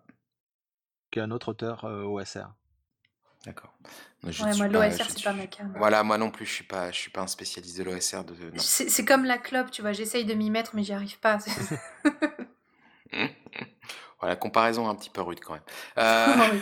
Non, mais c'est parce que quand j'étais plus jeune, on me disait ça, qu'il fallait non, fallait persévérer. Tu vois? C'est comme le vin rouge. Le vin rouge, tu aimes jamais ça du 1er coup. Bah, non. Ah, Voilà, tiens, on juste un petit détail au fait, l'ancien Deep Carbon Observatory en P en PDF, il est en pay what you want maintenant. Ah, c'est bien. Ça peut être de découvrir pour pas très cher, hein, puisque Paie voiture. Ouais, cool. Ah bah nickel. Bah, en tout cas, ouais, c'est je connaissais pas du tout l'auteur, ça ça ça fait à la fois peur et à la fois tu te dis: «Ouais, ça a l'air vachement bien aussi quand même, hein». Il y a des trucs à il y a des trucs, faut lire pour, heu, voir ce que tu peux À à choper, la quoi. limite, ouais, voilà, heu, au pire, heu, s tu toujours un truc à récupérer, heu, genre un monstre, enfin les les Voilà, c'est ça, le bestiaire du deuxième ouais, tu te dis: «Il y a il y a il y a moy il y a moyen, quoi». 140 pages de de bestiaire, il y a moyen de récupérer un truc, quoi. Ouais, ah non, intéressant. Je je je je ça m'a tu tu as réussi à m'intriguer, en tout cas. Ouais, moi aussi. Moi qui suis pas très OSR, là, je me dis: «Ah ouais, quand même, ça pourrait être sympa». Ça promet. Eh bien, merci à toi, Loris. On va enchaîner, heu, alors pareil, on va on va sortir des bizarreries, heu, de fond et on va passer sur les bizarreries de forme Exact. avec Ouais. Michael et son expérience rôliste. Alors, l'idée, l'idée de de départ pour cette expérience rôliste que j'appelle, 20 minutes par jour ou 20 naturel si vous préférez, histoire de de faire un petit peu un terme, heu, voilà, j'ai j'ai c'est c'est l'idée c'est de faire un nouveau format de jeu de rôle, donc du vin naturel, sans alcool. Donc le principe c'est le suivant, mon idée de départ, heu, voilà, vous êtes, sur les toilettes le matin et puis soudainement vous avez une idée et et une fois que vous êtes bien lavé les mains et ben, vous appelez un camarade, heu, voilà, non, c'est important, hein. Vous appelez un camarade au hasard, heu, Sandy Julien et je lui soumets mon idée et mon idée est la suivante, elle part d'un postulat. Mon point de départ, c'est j'ai un agenda jeu qui déborde de partout, surtout le soir et heu, donc c'est difficile d'en rajouter parce que la logistique familiale, le la vie familiale tout simplement, ou ou personnelle et peut être un peu compliquée. J'ai plein de jeux sur l'étagère à tester, heu, qui s'a qui s'additionnent et on se dit: «Ouais, j'aimerais vraiment, ouais» et heu, je dans dans le cas des parties, on a toujours beaucoup de papotes avant de commencer à jouer. Que vous jouez sur table ou que vous jouez en virtuel, on a toujours ce sas, heu, pour, pour avant de démarrer qui fait que, bah, imaginons que vous avez perdu pré prévu une partie virtuelle de 20:30 à minuit, vous démarrez jamais avant 21:00 voire 21:30 heu, parfois pire.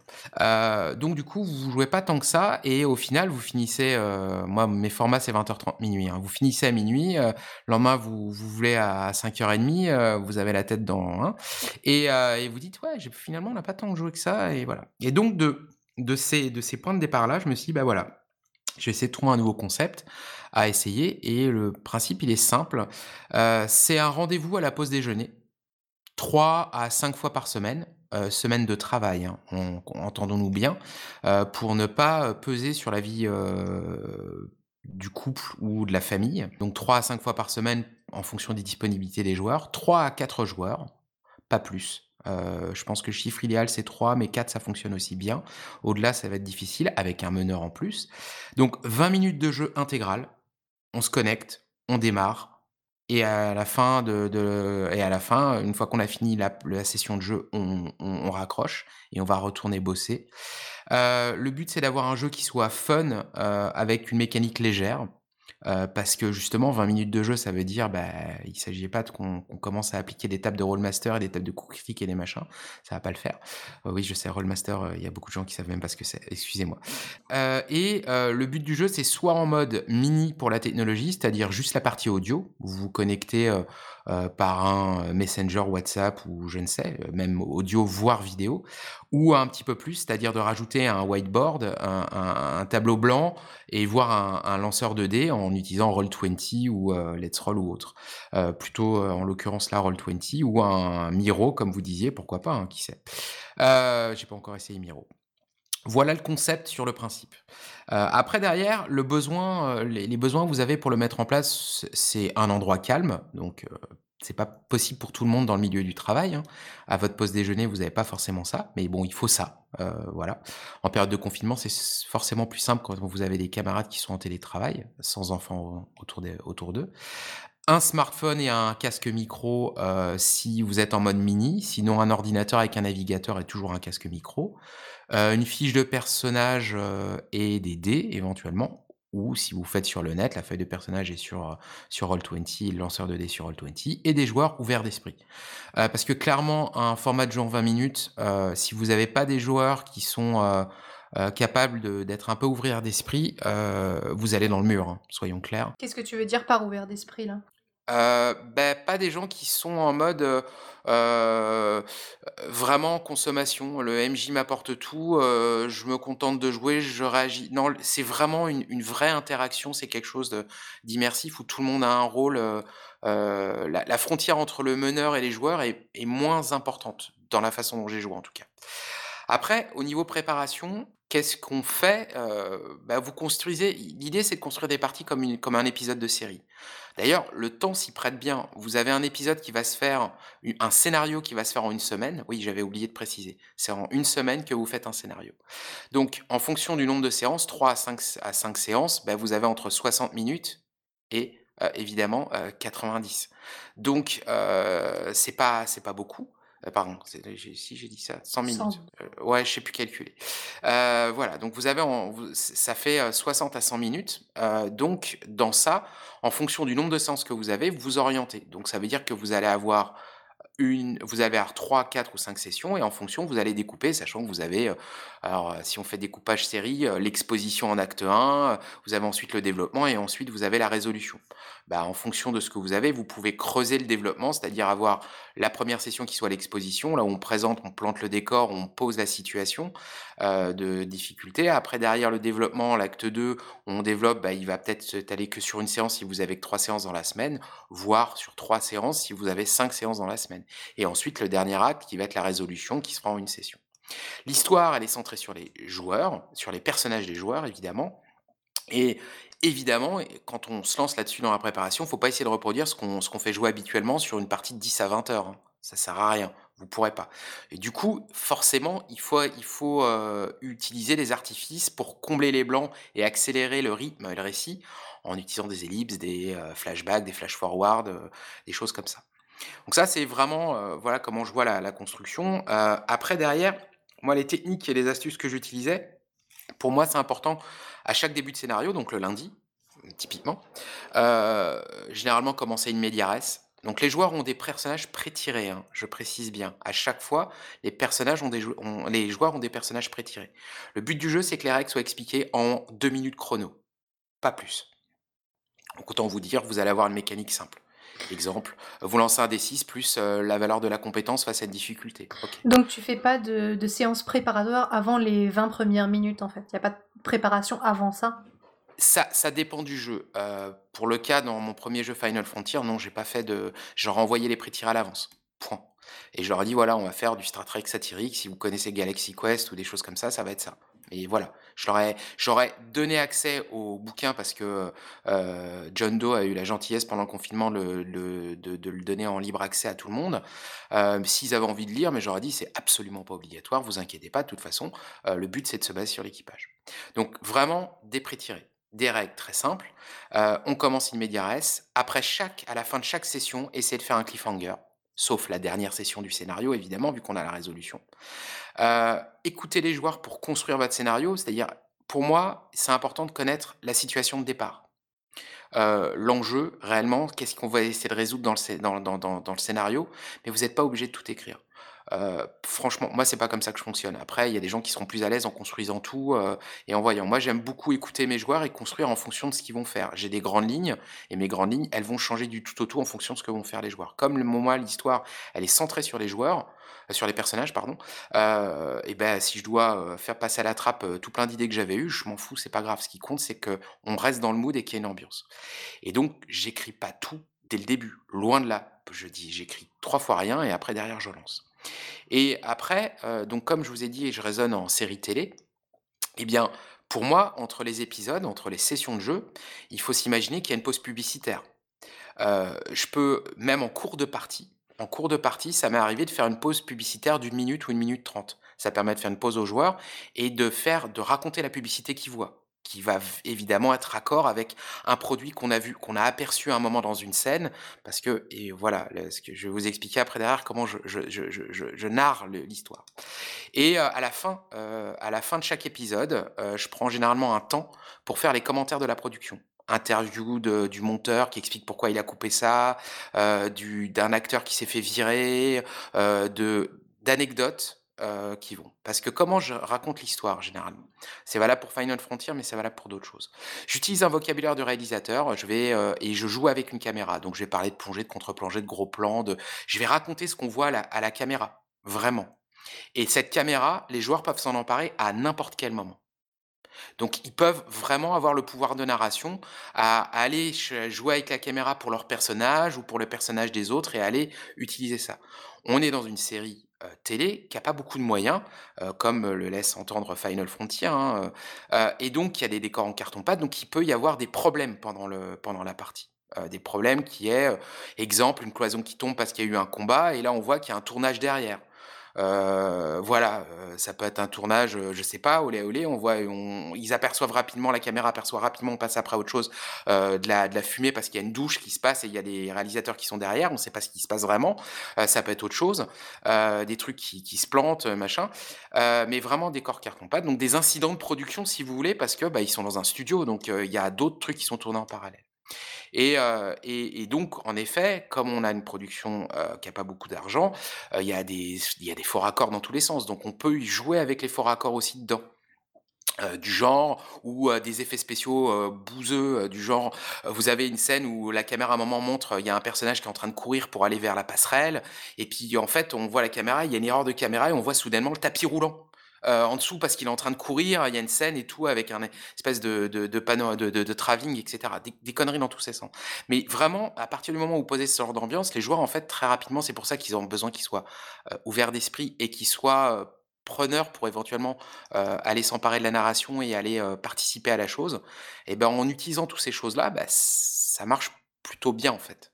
En tout cas avec les les racailles qui ont joué avec moi, ça s'est très, très bien passé. J'avais 4 joueurs et donc on a fait, heu, 2 semaines, on a fait 2 scéna on a fait 2 épisodes de Final Frontier, donc du Star Trek satirique, heu, le jeu de John Doe, heu, que j'adore, avec l'équipage de base qui est livré, qui est à les prétirés des personnages. Ils en ont pris donc que 4 sur l'équipage complet et ensuite on a testé un autre jeu ambiance celtique, là c'était plus moi le MJ, mais du coup le format du vin naturel est passé entre les mains d'un des joueurs qui est devenu MJ et l'idée c'est de pouvoir tourner et de proposer des jeux.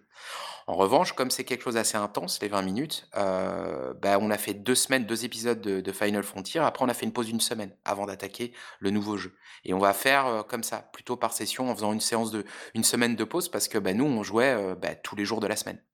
Donc c'est une contrainte quand même, il faut aussi que tout le monde ait des rendez-vous et pas des rendez-vous qui tombent dans tous les coins, donc c'est compliqué. C'est marrant parce que ce que tu décris sur ta méthode, heu, sur la méthode, assez cinématographique, de jouer avec les clichés, jouer avec la caméra, de d'être centré sur les personnages, que les personnages puissent enfin tout tout ce que tu as décrit quoi. Heu, tu l'as décrit pour, heu, notamment en termes d'efficacité, pour optimiser un peu tes 20 minutes. Ouais. Mais heu, ce qui est marrant, c'est que moi dans ma campagne de Final Frontier qu'on fait actuellement, on utilise exactement les mêmes choses, mais on prend 3 heures à chaque fois et on fait des une session de 3 heures par semaine. Un créneau de 3 heures toutes les semaines et pourtant on utilise exactement les mêmes méthodes et exactement les mêmes trucs. D'accord, Et bah, c'est genre, heu, bah, enfin, tu vois, genre et et au contraire, nous, on n'est pas sur un format 20 minutes, on est sur un format 3 heures par semaine et on a le chat à côté dans lequel on peut faire des scènes à côté, des cuts, des off et tout ça. Et on peut déjà dire: «Alors moi, j'aimerais bien que dans le prochain épisode, il y ait une scène centrée là-dessus», heu, ou du coup, genre entre chaque, heu, session et du coup, une session va être un épisode, pareil, tu vois? Ouais, ouais. Entre chaque épisode, on fait un petit point sur: «OK, alors pour, heu, pour le prochain épisode sur tel personnage, ce serait bien qu'on ait une scène où il explicite ses sentiments envers tel truc. Ouais, là, la capitaine, elle est un peu frustrée vis-à-vis de ça», tu vois? Et du coup, on donc c'est c'est c'est c'est les mêmes moyens, mais exactement pour le but inverse, quoi. Sau sauf que nous, tu vois, dans le principe, comme c'est tous les jours qui suivent et c'est le même scénar, on n'a pas le temps de discuter entre les entre les parties. Bah, ouais. Parce qu'on coupe, on arrête et du coup, en fait, heu, ce qui s'est passé notamment sur le le 1er scénario qu'on a fait, donc le je je je pour vous poser la situation de départ, il y a un mariage, j'ai en fait, j'hésitais entre une scène de combat spatial et heu et un mariage, donc j'ai fait fait du in medias res, mais pas du tout en combat, quoi. Et donc c'est une scène de mariage et en fait, le capitaine, le témoin de de l'ense du du du et et et donc de il doit non, pas le capitaine, le chef, le mécanicien en chef et le capitaine doit faire le doit mener la cérémonie comme le ferait un maire et tout ça. Et en fait, il ça part en couille, heu, parce que, heu, voilà, il y a Isaac qui est le barman et puis, heu, le chef mécanicien discute avec lui, il est un peu nerveux parce qu'il doit faire un discours, tout ça et il lui demande, bah, Isaac lui demande en lui servant son son cocktail, est-ce qu'il peut voir, les alliances, quoi? Et il ouvre la boîte et il y a pas les alliances. Et là, c'est la panique. Et donc, c'est la scène déclencheuse qui va faire que pendant le scénario, il va falloir qu'ils retrouvent les alliances. On pense que c'est ça qui va vraiment se passer. Mais euh, donc, du coup, euh, ça part en sucette, tout ça, machin.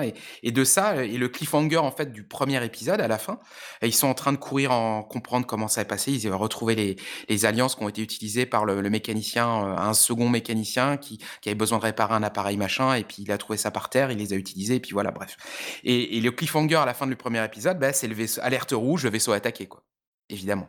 Et, donc voilà, et tu t'arrêtes sur cet épisode au bout de 20, 20 minutes, euh, où il s'est passé très rapidement des choses, mais où tu fais des coupes, parce que chaque joueur me dit ce qu'il fait, mais globalement, ils n'ont pas le temps de faire énormément de choses, mais l'histoire se construit mais ultra vite en fait. C'est hallucinant parce que c'est ultra intense. Donc c'est très très immersif. Et, euh, et, tu sors de là, euh, alors la MJ, moi, pour la première partie, j'étais euh, j'ai des, des, compressions euh, juste derrière. Euh, waouh, le, le, rythme cardiaque était montré très haut. Mais tous les jours, on était à fond, quoi. Ah, mais comment tu fais pour retourner bosser après? Bah, en fait, je pense que j'ai eu besoin d'un sas de 5 minutes et c'était réglé, j'étais, j'étais reparti. Mais euh, après, je suis, je suis peut-être, je sais pas, hein, peut-être que je suis un extraterrestre, hein, je sais pas. Mais euh, il faudrait, faudrait demander aux autres joueurs. Euh, mais euh, c'était, c'était juste. Euh, par contre, ouais, j'avais fermé les portes, les machins, les trucs. J'avais prévenu mes, mes collègues pour leur dire bon, je vais faire du bruit. Hein, je vous préviens, entre 13h20 et 13h40, vous, vous étonnez pas s'il y a du bruit, quoi. Et, et, voilà, mais c'était, c'était, c'était très drôle et c'était super motivant. Et en fait, à la première session, il s'est passé ça. Ça m'a permis de, m'habituer au, format et dès la deuxième session, j'intégrais euh, les commentaires de la production. Euh, voilà, parce que euh, et, en fait, à la, dans la session, dans ce premier scénario, Sandy, qui était un des joueurs, euh, donc à la fin, pour la résolution, il avait un plan machiavélique, le capitaine, on savait pas ce que c'était, et il avait préparé un montage audio qui nous a diffusé le lendemain euh, pour, euh, en flashback qui expliquait, où euh, en fait il avait réutilisé des. Il y a un amiral, bref, peu importe. Ils sont attaqués par un grand, un grand méchant. Et, et en fait, il a fait un montage pour utiliser à différents moments. Il, leur, il posait des questions, il y a des trucs, c'était pas très clair pour nous. Mais il a coupé les mots pour faire une phrase avec la voix de l'amiral en question, le grand méchant, pour, euh, pour déclencher un système qui bloque tout et qui, qui fasse que le vaisseau ennemi euh, qui allait les détruire euh, s'arrête tout. Et, il nous a tous surpris, quoi. On s'y attendait pas. Et de la même façon, Benjamin, qui était joueur, et à un moment, il dit voilà euh, son personnage avait les yeux dans le vague par moment et, il nous disait euh, à la fin du truc ouais la prochaine mission ça sera sa dernière. Et tu vois on sait pas exactement ce qui va se passer. Du coup on a joué forcément la deuxième mission euh, derrière le deuxième scénario. Et c'était drôle quoi, vraiment moi c'est une expérience que je recommande à tout le monde parce que c'est 20 minutes. Oh, punaise comme je sais pas si vous vous souvenez de la, chronique qu'avait fait Thomas B sur Viewscream euh, du GN par euh, Google euh, Hangout. et ben, pour moi, j'ai eu le même en tant qu'MJ, hein, parce que j'étais MJ, j'ai eu le même sentiment de de d'immersion et de et de palpitation parce que c'était waouh, c'était c'était l'éclate quoi. Ah, c'est chouette, ça donne envie. Ça fait longtemps que j'ai pas j'ai pas ressenti un tel un tel plaisir en tant que MJ. Puis après, comme j'ai fait, j'ai été joueur sur le troisième scénario qu'on a fait en ambiance celtique, j'ai bien kiffé aussi le, le scénar celtique en étant joueur. voilà. Et donc, du coup, je vais pas arrêter l'expérience. Pour moi, c'est un format, le vin naturel, ça va devenir un format, euh, et puis, en plus, qui répond à plein de trucs. si tu as une vie familiale compliquée ou de couple où tu, tu, tu, tu, te vois pas assez, donc du coup, tu veux vraiment profiter de tes soirées avec ta moitié ou, avec tes enfants, etc., et ben, meubler le midi en, faisant ce format qui est super immersif, ça te nourrit, quoi. Ok, mais, alors du coup, vous mangez quoi le midi? Vous faites comment pour manger le midi? Bah, si tu as une heure de pause, tu prends 40 minutes pour manger éventuellement et après tu fais 20 minutes de jeu. Ou tu fais l'inverse, tu, tu, manges 30 minutes, tu fais 20 minutes de jeu et après tu fais 10 minutes de pause. Généralement, légalement, je crois c'est 45 minutes la pause minimum euh, le midi. Donc euh, après ça fait court. Si tu as que 45 minutes légalement, euh, il te reste que, que 25. Tu as, as 20 minutes de jeu, 25 minutes pour manger, 25 minutes pour manger, c'est peut-être un peu court quand même. Ça se fait, mais si tu le fais tous les jours de la semaine, alors vaut peut-être mieux dans ce cas-là faire trois, trois sessions dans la semaine. pour moi, le minimum, je pense, c'est vraiment trois sessions dans la semaine pour boucler un scénar. Pour faire un acte 1, acte 2, acte 3. Trois parties. Dans ma partie, dans, ma, dans ma partie du taf, en fait, on fait une pause, on fait, quatre, on fait deux heures de pause le mardi. 20 minutes, on se retrouve à midi et quart. Et on se termine un peu avant 14 heures. Quoi. On arrive avec les sandwichs à table. quoi à jouer en, en mâchant, quoi. Ouais, sauf qu'à la rigueur, quand tu prends deux heures de partie, quand tu fais deux heures de partie, tu peux Ouais, bouffer voilà, ton sandwich Ouais. discret à la table, tu vois. Sur 20 minutes, c'est pas Là, c'est possible. pas possible. Non, non, mais c'est pour ça qu'il faut avoir mangé avant ou faut manger après, au choix. Et l'horaire, faut le choisir pour que ça colle pile poil au- à, à- à tout le monde. Mais ouais, ouais, généralement, c'est tu manges avant. Ton jeu, il me fait penser. euh, Enfin, Fan et Frontier aussi, le, le fait que tu as utilisé à fond le format euh, euh, série télé de, de Fan et Frontier. Ce qui est marrant, c'est que tu peux essayer maintenant. Le... Ouais. Il y a un vieux jeu qui s'appelait Spaceship Zero, euh, qui a été écrit par euh, un- un- le guitariste du groupe euh, The Darkest of the Sad Tickets. Et en fait, c'est un, c'est un jeu pro. Hein. la- L'autre, ils ont, les mecs ont fait, ont bossé sur sur la, sur sur l'appel de Cthulhu, sur Delta Green et tout ça.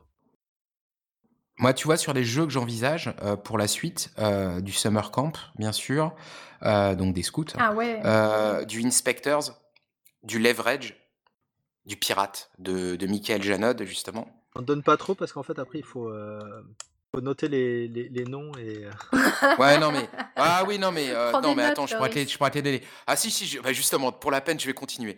Euh, du Cats de John Wick, je pense que ça s'y prête. Du Western, euh, voilà, du Pulp, bien Je sûr. me demande si ouais, du genre Euh, du Tales from the Loop, ça pourrait pas s'y prêter. Ouais ouais. Ouais, Donc, il y avait son ouais ça s'y prêterait, ça Ouais. s'y prêterait, du, même du Alien, hein, ça s'y prêterait. hein. Du Bimbo, euh, bien sûr. Euh, dans un mode plus dark, donc là, moins série, moins carton-pâte, euh, bah, le jeu de com, hein, Grindon Mall, Carrément, euh, bien ouais. sûr. Euh, des scénarios Start, les scénarios qui sont dans la boîte de Start, ça devrait pouvoir le faire aussi Mm. très bien. Du Spirit of 77, je sais pas, hein, je prends quoi. Je vous donne des jeux, et évidemment, l'ancêtre euh, Primetime Adventure, qui est là, le jeu de rôle euh, sur les séries télé. Donc, euh, Primetime Adventure, ça s'y prêterait très bien. Dallas. Le- L'ancêtre c'est Dallas. Ah oui, Dallas.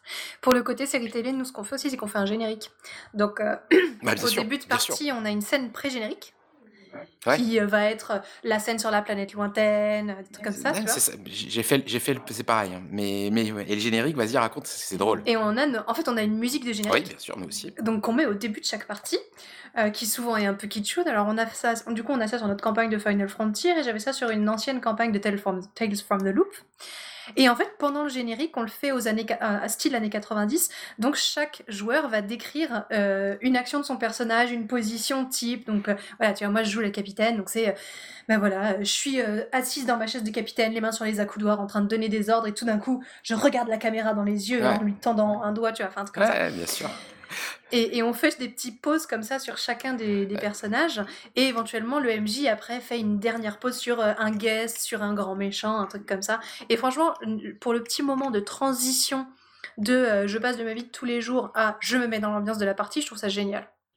Bah, on, l'a fait dans une, certaine mesure. C'est-à-dire que pour la première partie, on a fait. Bon, il y a toujours le, pré-générique. hein. Après, je mets le générique, mais le générique, je le mets en mode court parce que 20 minutes, c'est court. Euh, donc, euh, ils font pas les pauses à chaque fois. Ils l'ont fait, je crois, la première fois.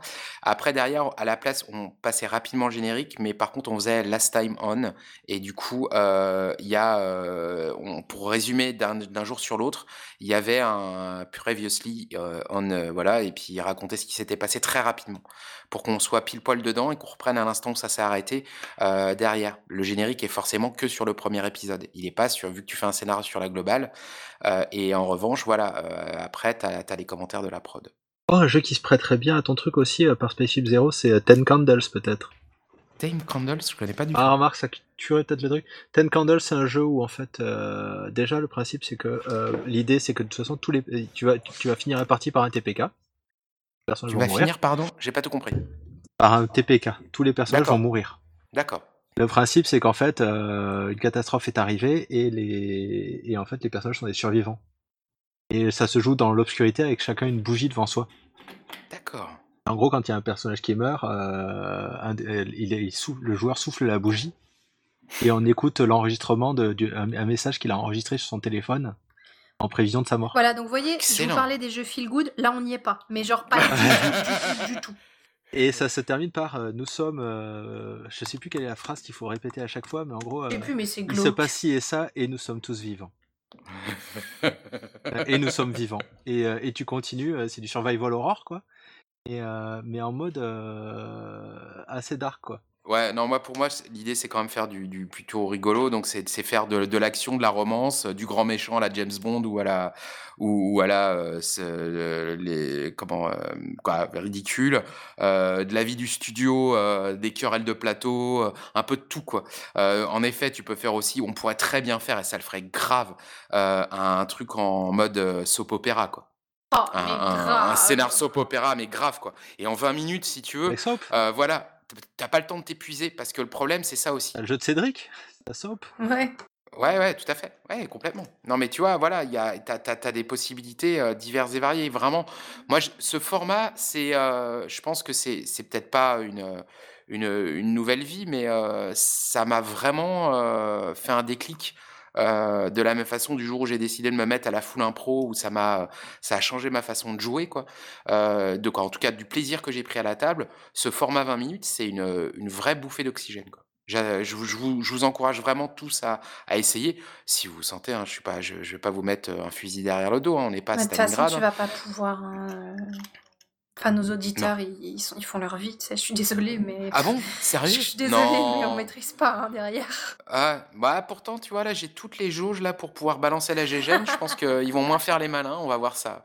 Voilà, heu, mais ouais, non, non, mais voilà, en tout cas, ce format, je moi, je quoi, je sais pas, heu, toi, comment tu vis tes 90 minutes, Loris? Heu, ben, je j'avais mené une campagne Donjons et Dragons en fait, j'ai mené le le module, j'en ai parlé sur Radio Rollis cette cette c'est le module B2 Keep on the Borderlands Ouais?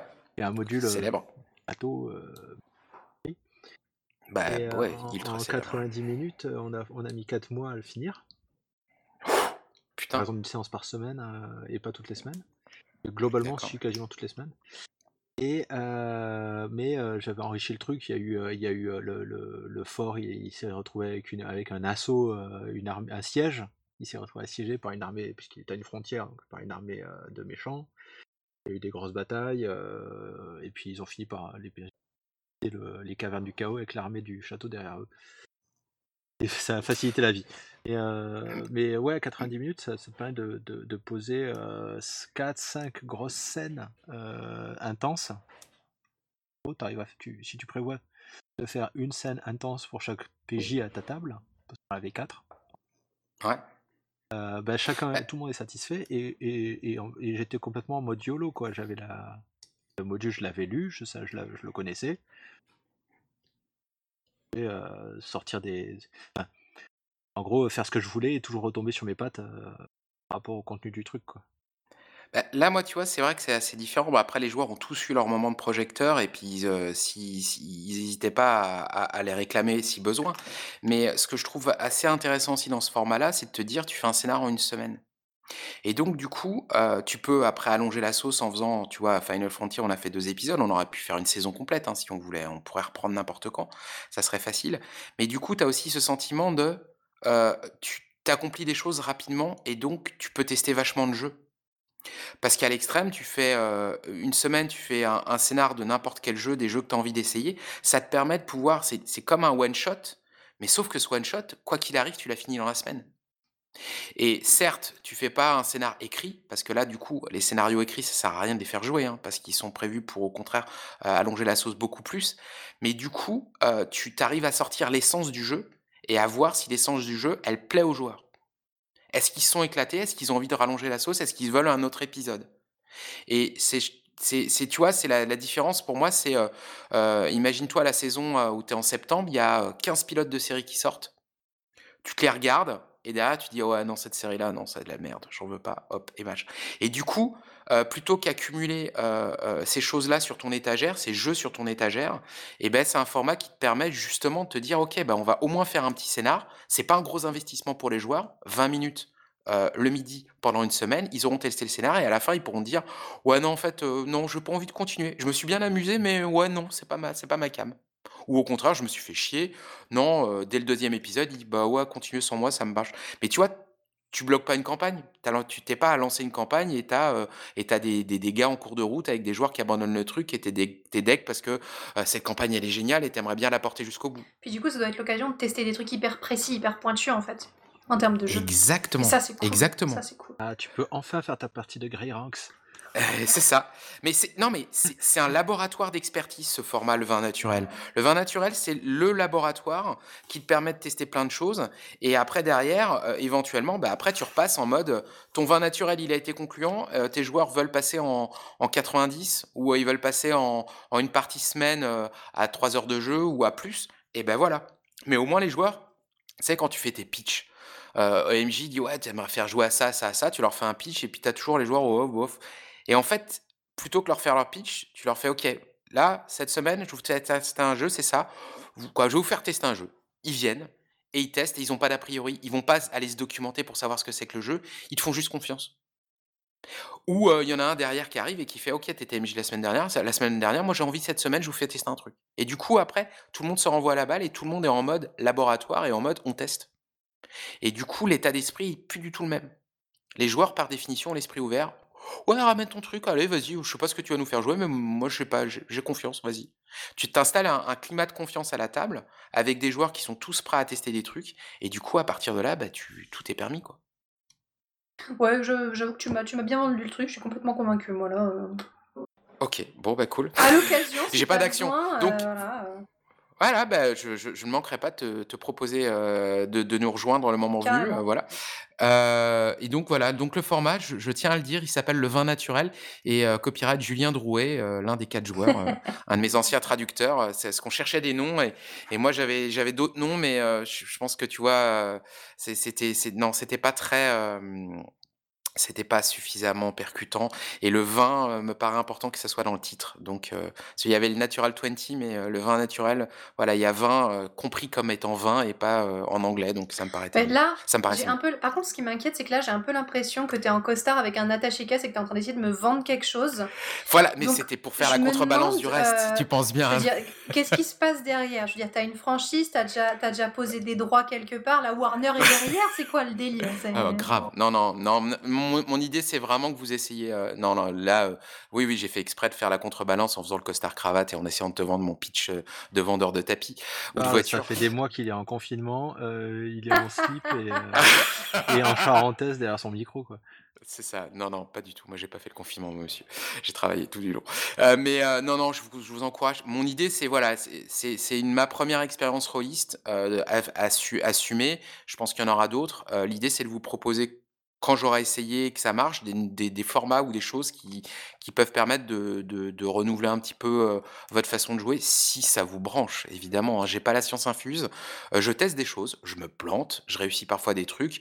Tout ce qui compte pour moi, c'est qu'il y ait du plaisir dans dans dans l'essai et là, en l'occurrence, les 5 jou les 5 personnes qu'on est à faire ça, on s'éclate. Donc heu, voilà, je pense que si on a réussi à s'éclater à 5 venant d'horizons différents, peut-être qu'il y en aura d'autres que ça à qui ça plaira. Donc l'idée, c'était de partager le truc avec vous.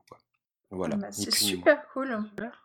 Hésitez pas à m'insulter sur, sur les commentaires ou à me dire, heu: «C'est chouette» et puis voilà, on a on Bravo. s'est éclaté, voilà, je m'en fous. C'est vous pouvez vous vous êtes libre de dire ce que vous voulez, heu, je je je Bah, après, en j'assume. plus, ça peut bien se prêter à cette période parce qu'on est beaucoup, enfin, je sais, je parle, notamment pour moi. Moi, là, je suis en télétravail pendant encore longtemps, a priori.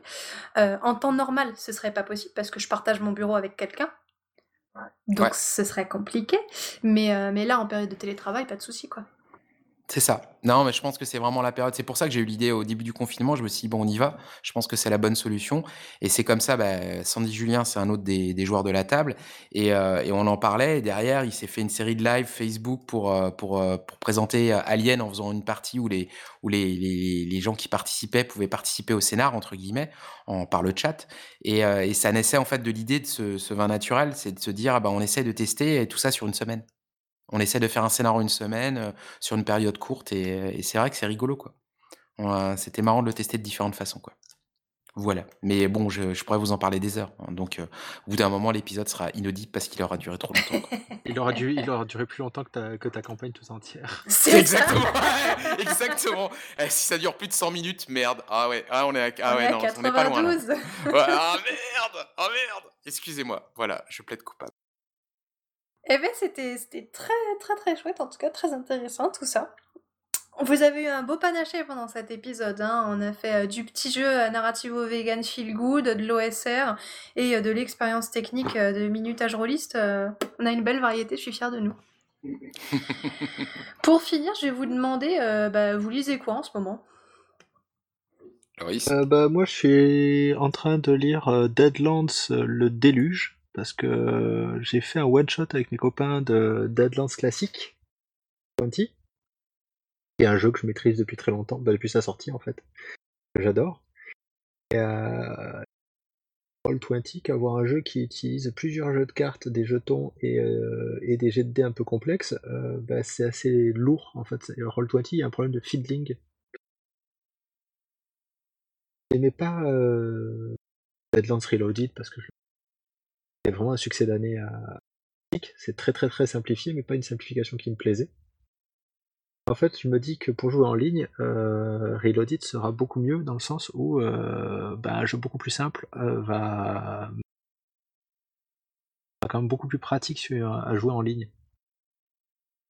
Et je suis obligé d'utiliser Roll20 parce que sur Miro par exemple, les feuilles de personnages ça va être trop complexe et puis j'ai besoin de pouvoir gérer des cartes et des jetons au-delà des dés.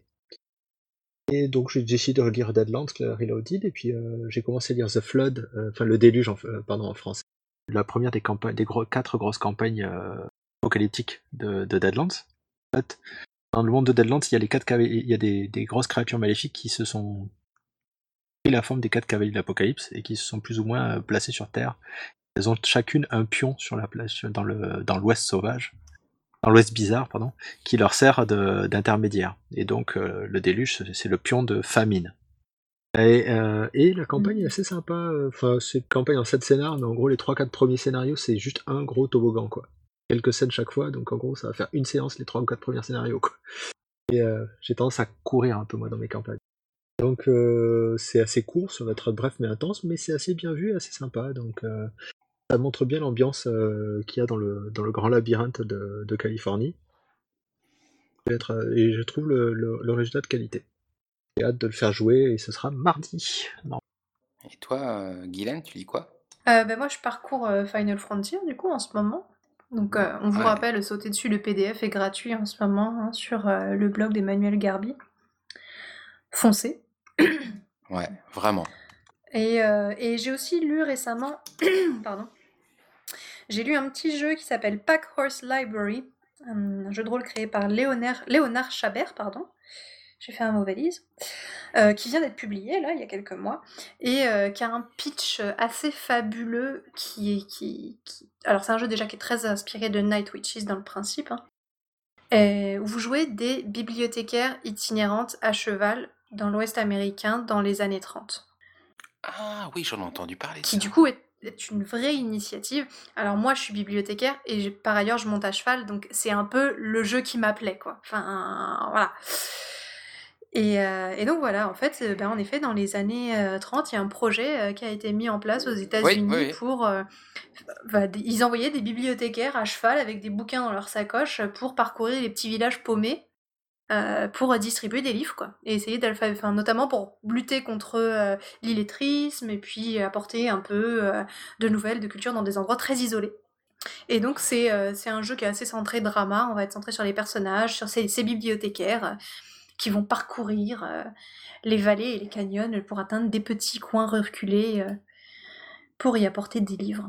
Et c'est assez chouette. Je, je, je, je sais où j'en ai entendu parler avant, du, pas du jeu de rôle, mais de l'initiative dans les années 30. Dans, il y a un podcast qui s'appelle The Kitchen Sister Presents, et ils en parlaient parce qu'ils ont toute une série sur The Keepers, donc les gens qui, qui font, qui ont des archives sur, euh, je sais pas, les archives de Lou Reed, les archives de, de plein d'autres gens. Et ils ont fait un épisode où justement ils parlaient de, de, de cette initiative-là, des bibliothécaires euh, qui allaient à, travers des, des femmes qui allaient à travers le, le pays avec des livres et tout. Et donc c'est ça, c'est pour ça que ça me, je, je, je connaissais pas le jeu de rôle, mais en tout cas je connaissais un cette truc grâce à toi. parce Euh, que Dans Tribate, il y a toute une faction qui est obsédée par le- les anciens temps d'avant l'apocalypse. et Ils s'appellent les Keepers. Et maintenant, je sais pourquoi. Grâce à toi. Ouais. Euh, allez, euh, quoi, je, je, je- désolé de faire de la pub en même temps, mais euh, The Kitchen Sisters sur la série des Keepers, il y a vraiment des trucs fabuleux à écouter. hein. Euh, le, vraiment l'épisode sur euh, la- les archives de Lou Reed, elle est juste géniale. Il y a tout un truc aussi sur le Burning Man qui est très très bien. Euh, il y a plein de trucs super variés. Il y a les, archives de Lenny Bruce. Euh, pour ceux qui connaissent la série La fabuleuse euh, Madame Maisel, euh, série sur les comics dans les années 50, il y a Lenny Bruce qui était un comique américain super célèbre. Il parle des archives de Lenny Bruce qui sont hallucinantes. quoi. Bref, c'est très, très intéressant. Mais ce jeu de rôle, heu, faut que tu nous en fasses la critique, hein. Moi, ça m'intéresse, carrément. Eh beh, ouais, ouais, carrément. Mais en tout cas, je trouve déjà que le pitch est absolument fabuleux. Heu, Ouais. d'avoir, pris trouvé cette anecdote-là, c'est c'est vraiment super et heu et j'en ai fait une partie il y a pas longtemps et c'était assez cool, vraiment, c'est c'est assez chouette comme, heu, comme ambiance. C'est très particulier, du Ouais. coup.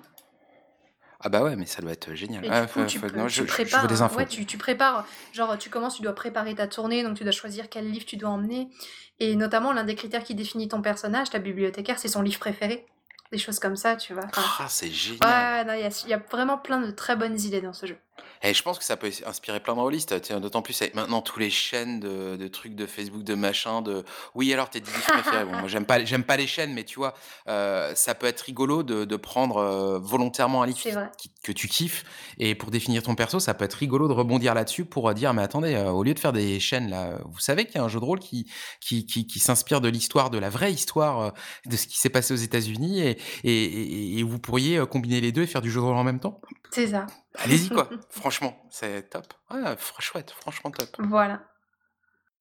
Heu, moi, de mon côté, heu, je suis en train de re de lire Pirates, donc de je vous ai déjà cité 2 fois, heu, de Michael Janotte, qui est un jeu de 2014 où vous jouez des pirates, c'est écrit comme un roman. C'est très, très drôle.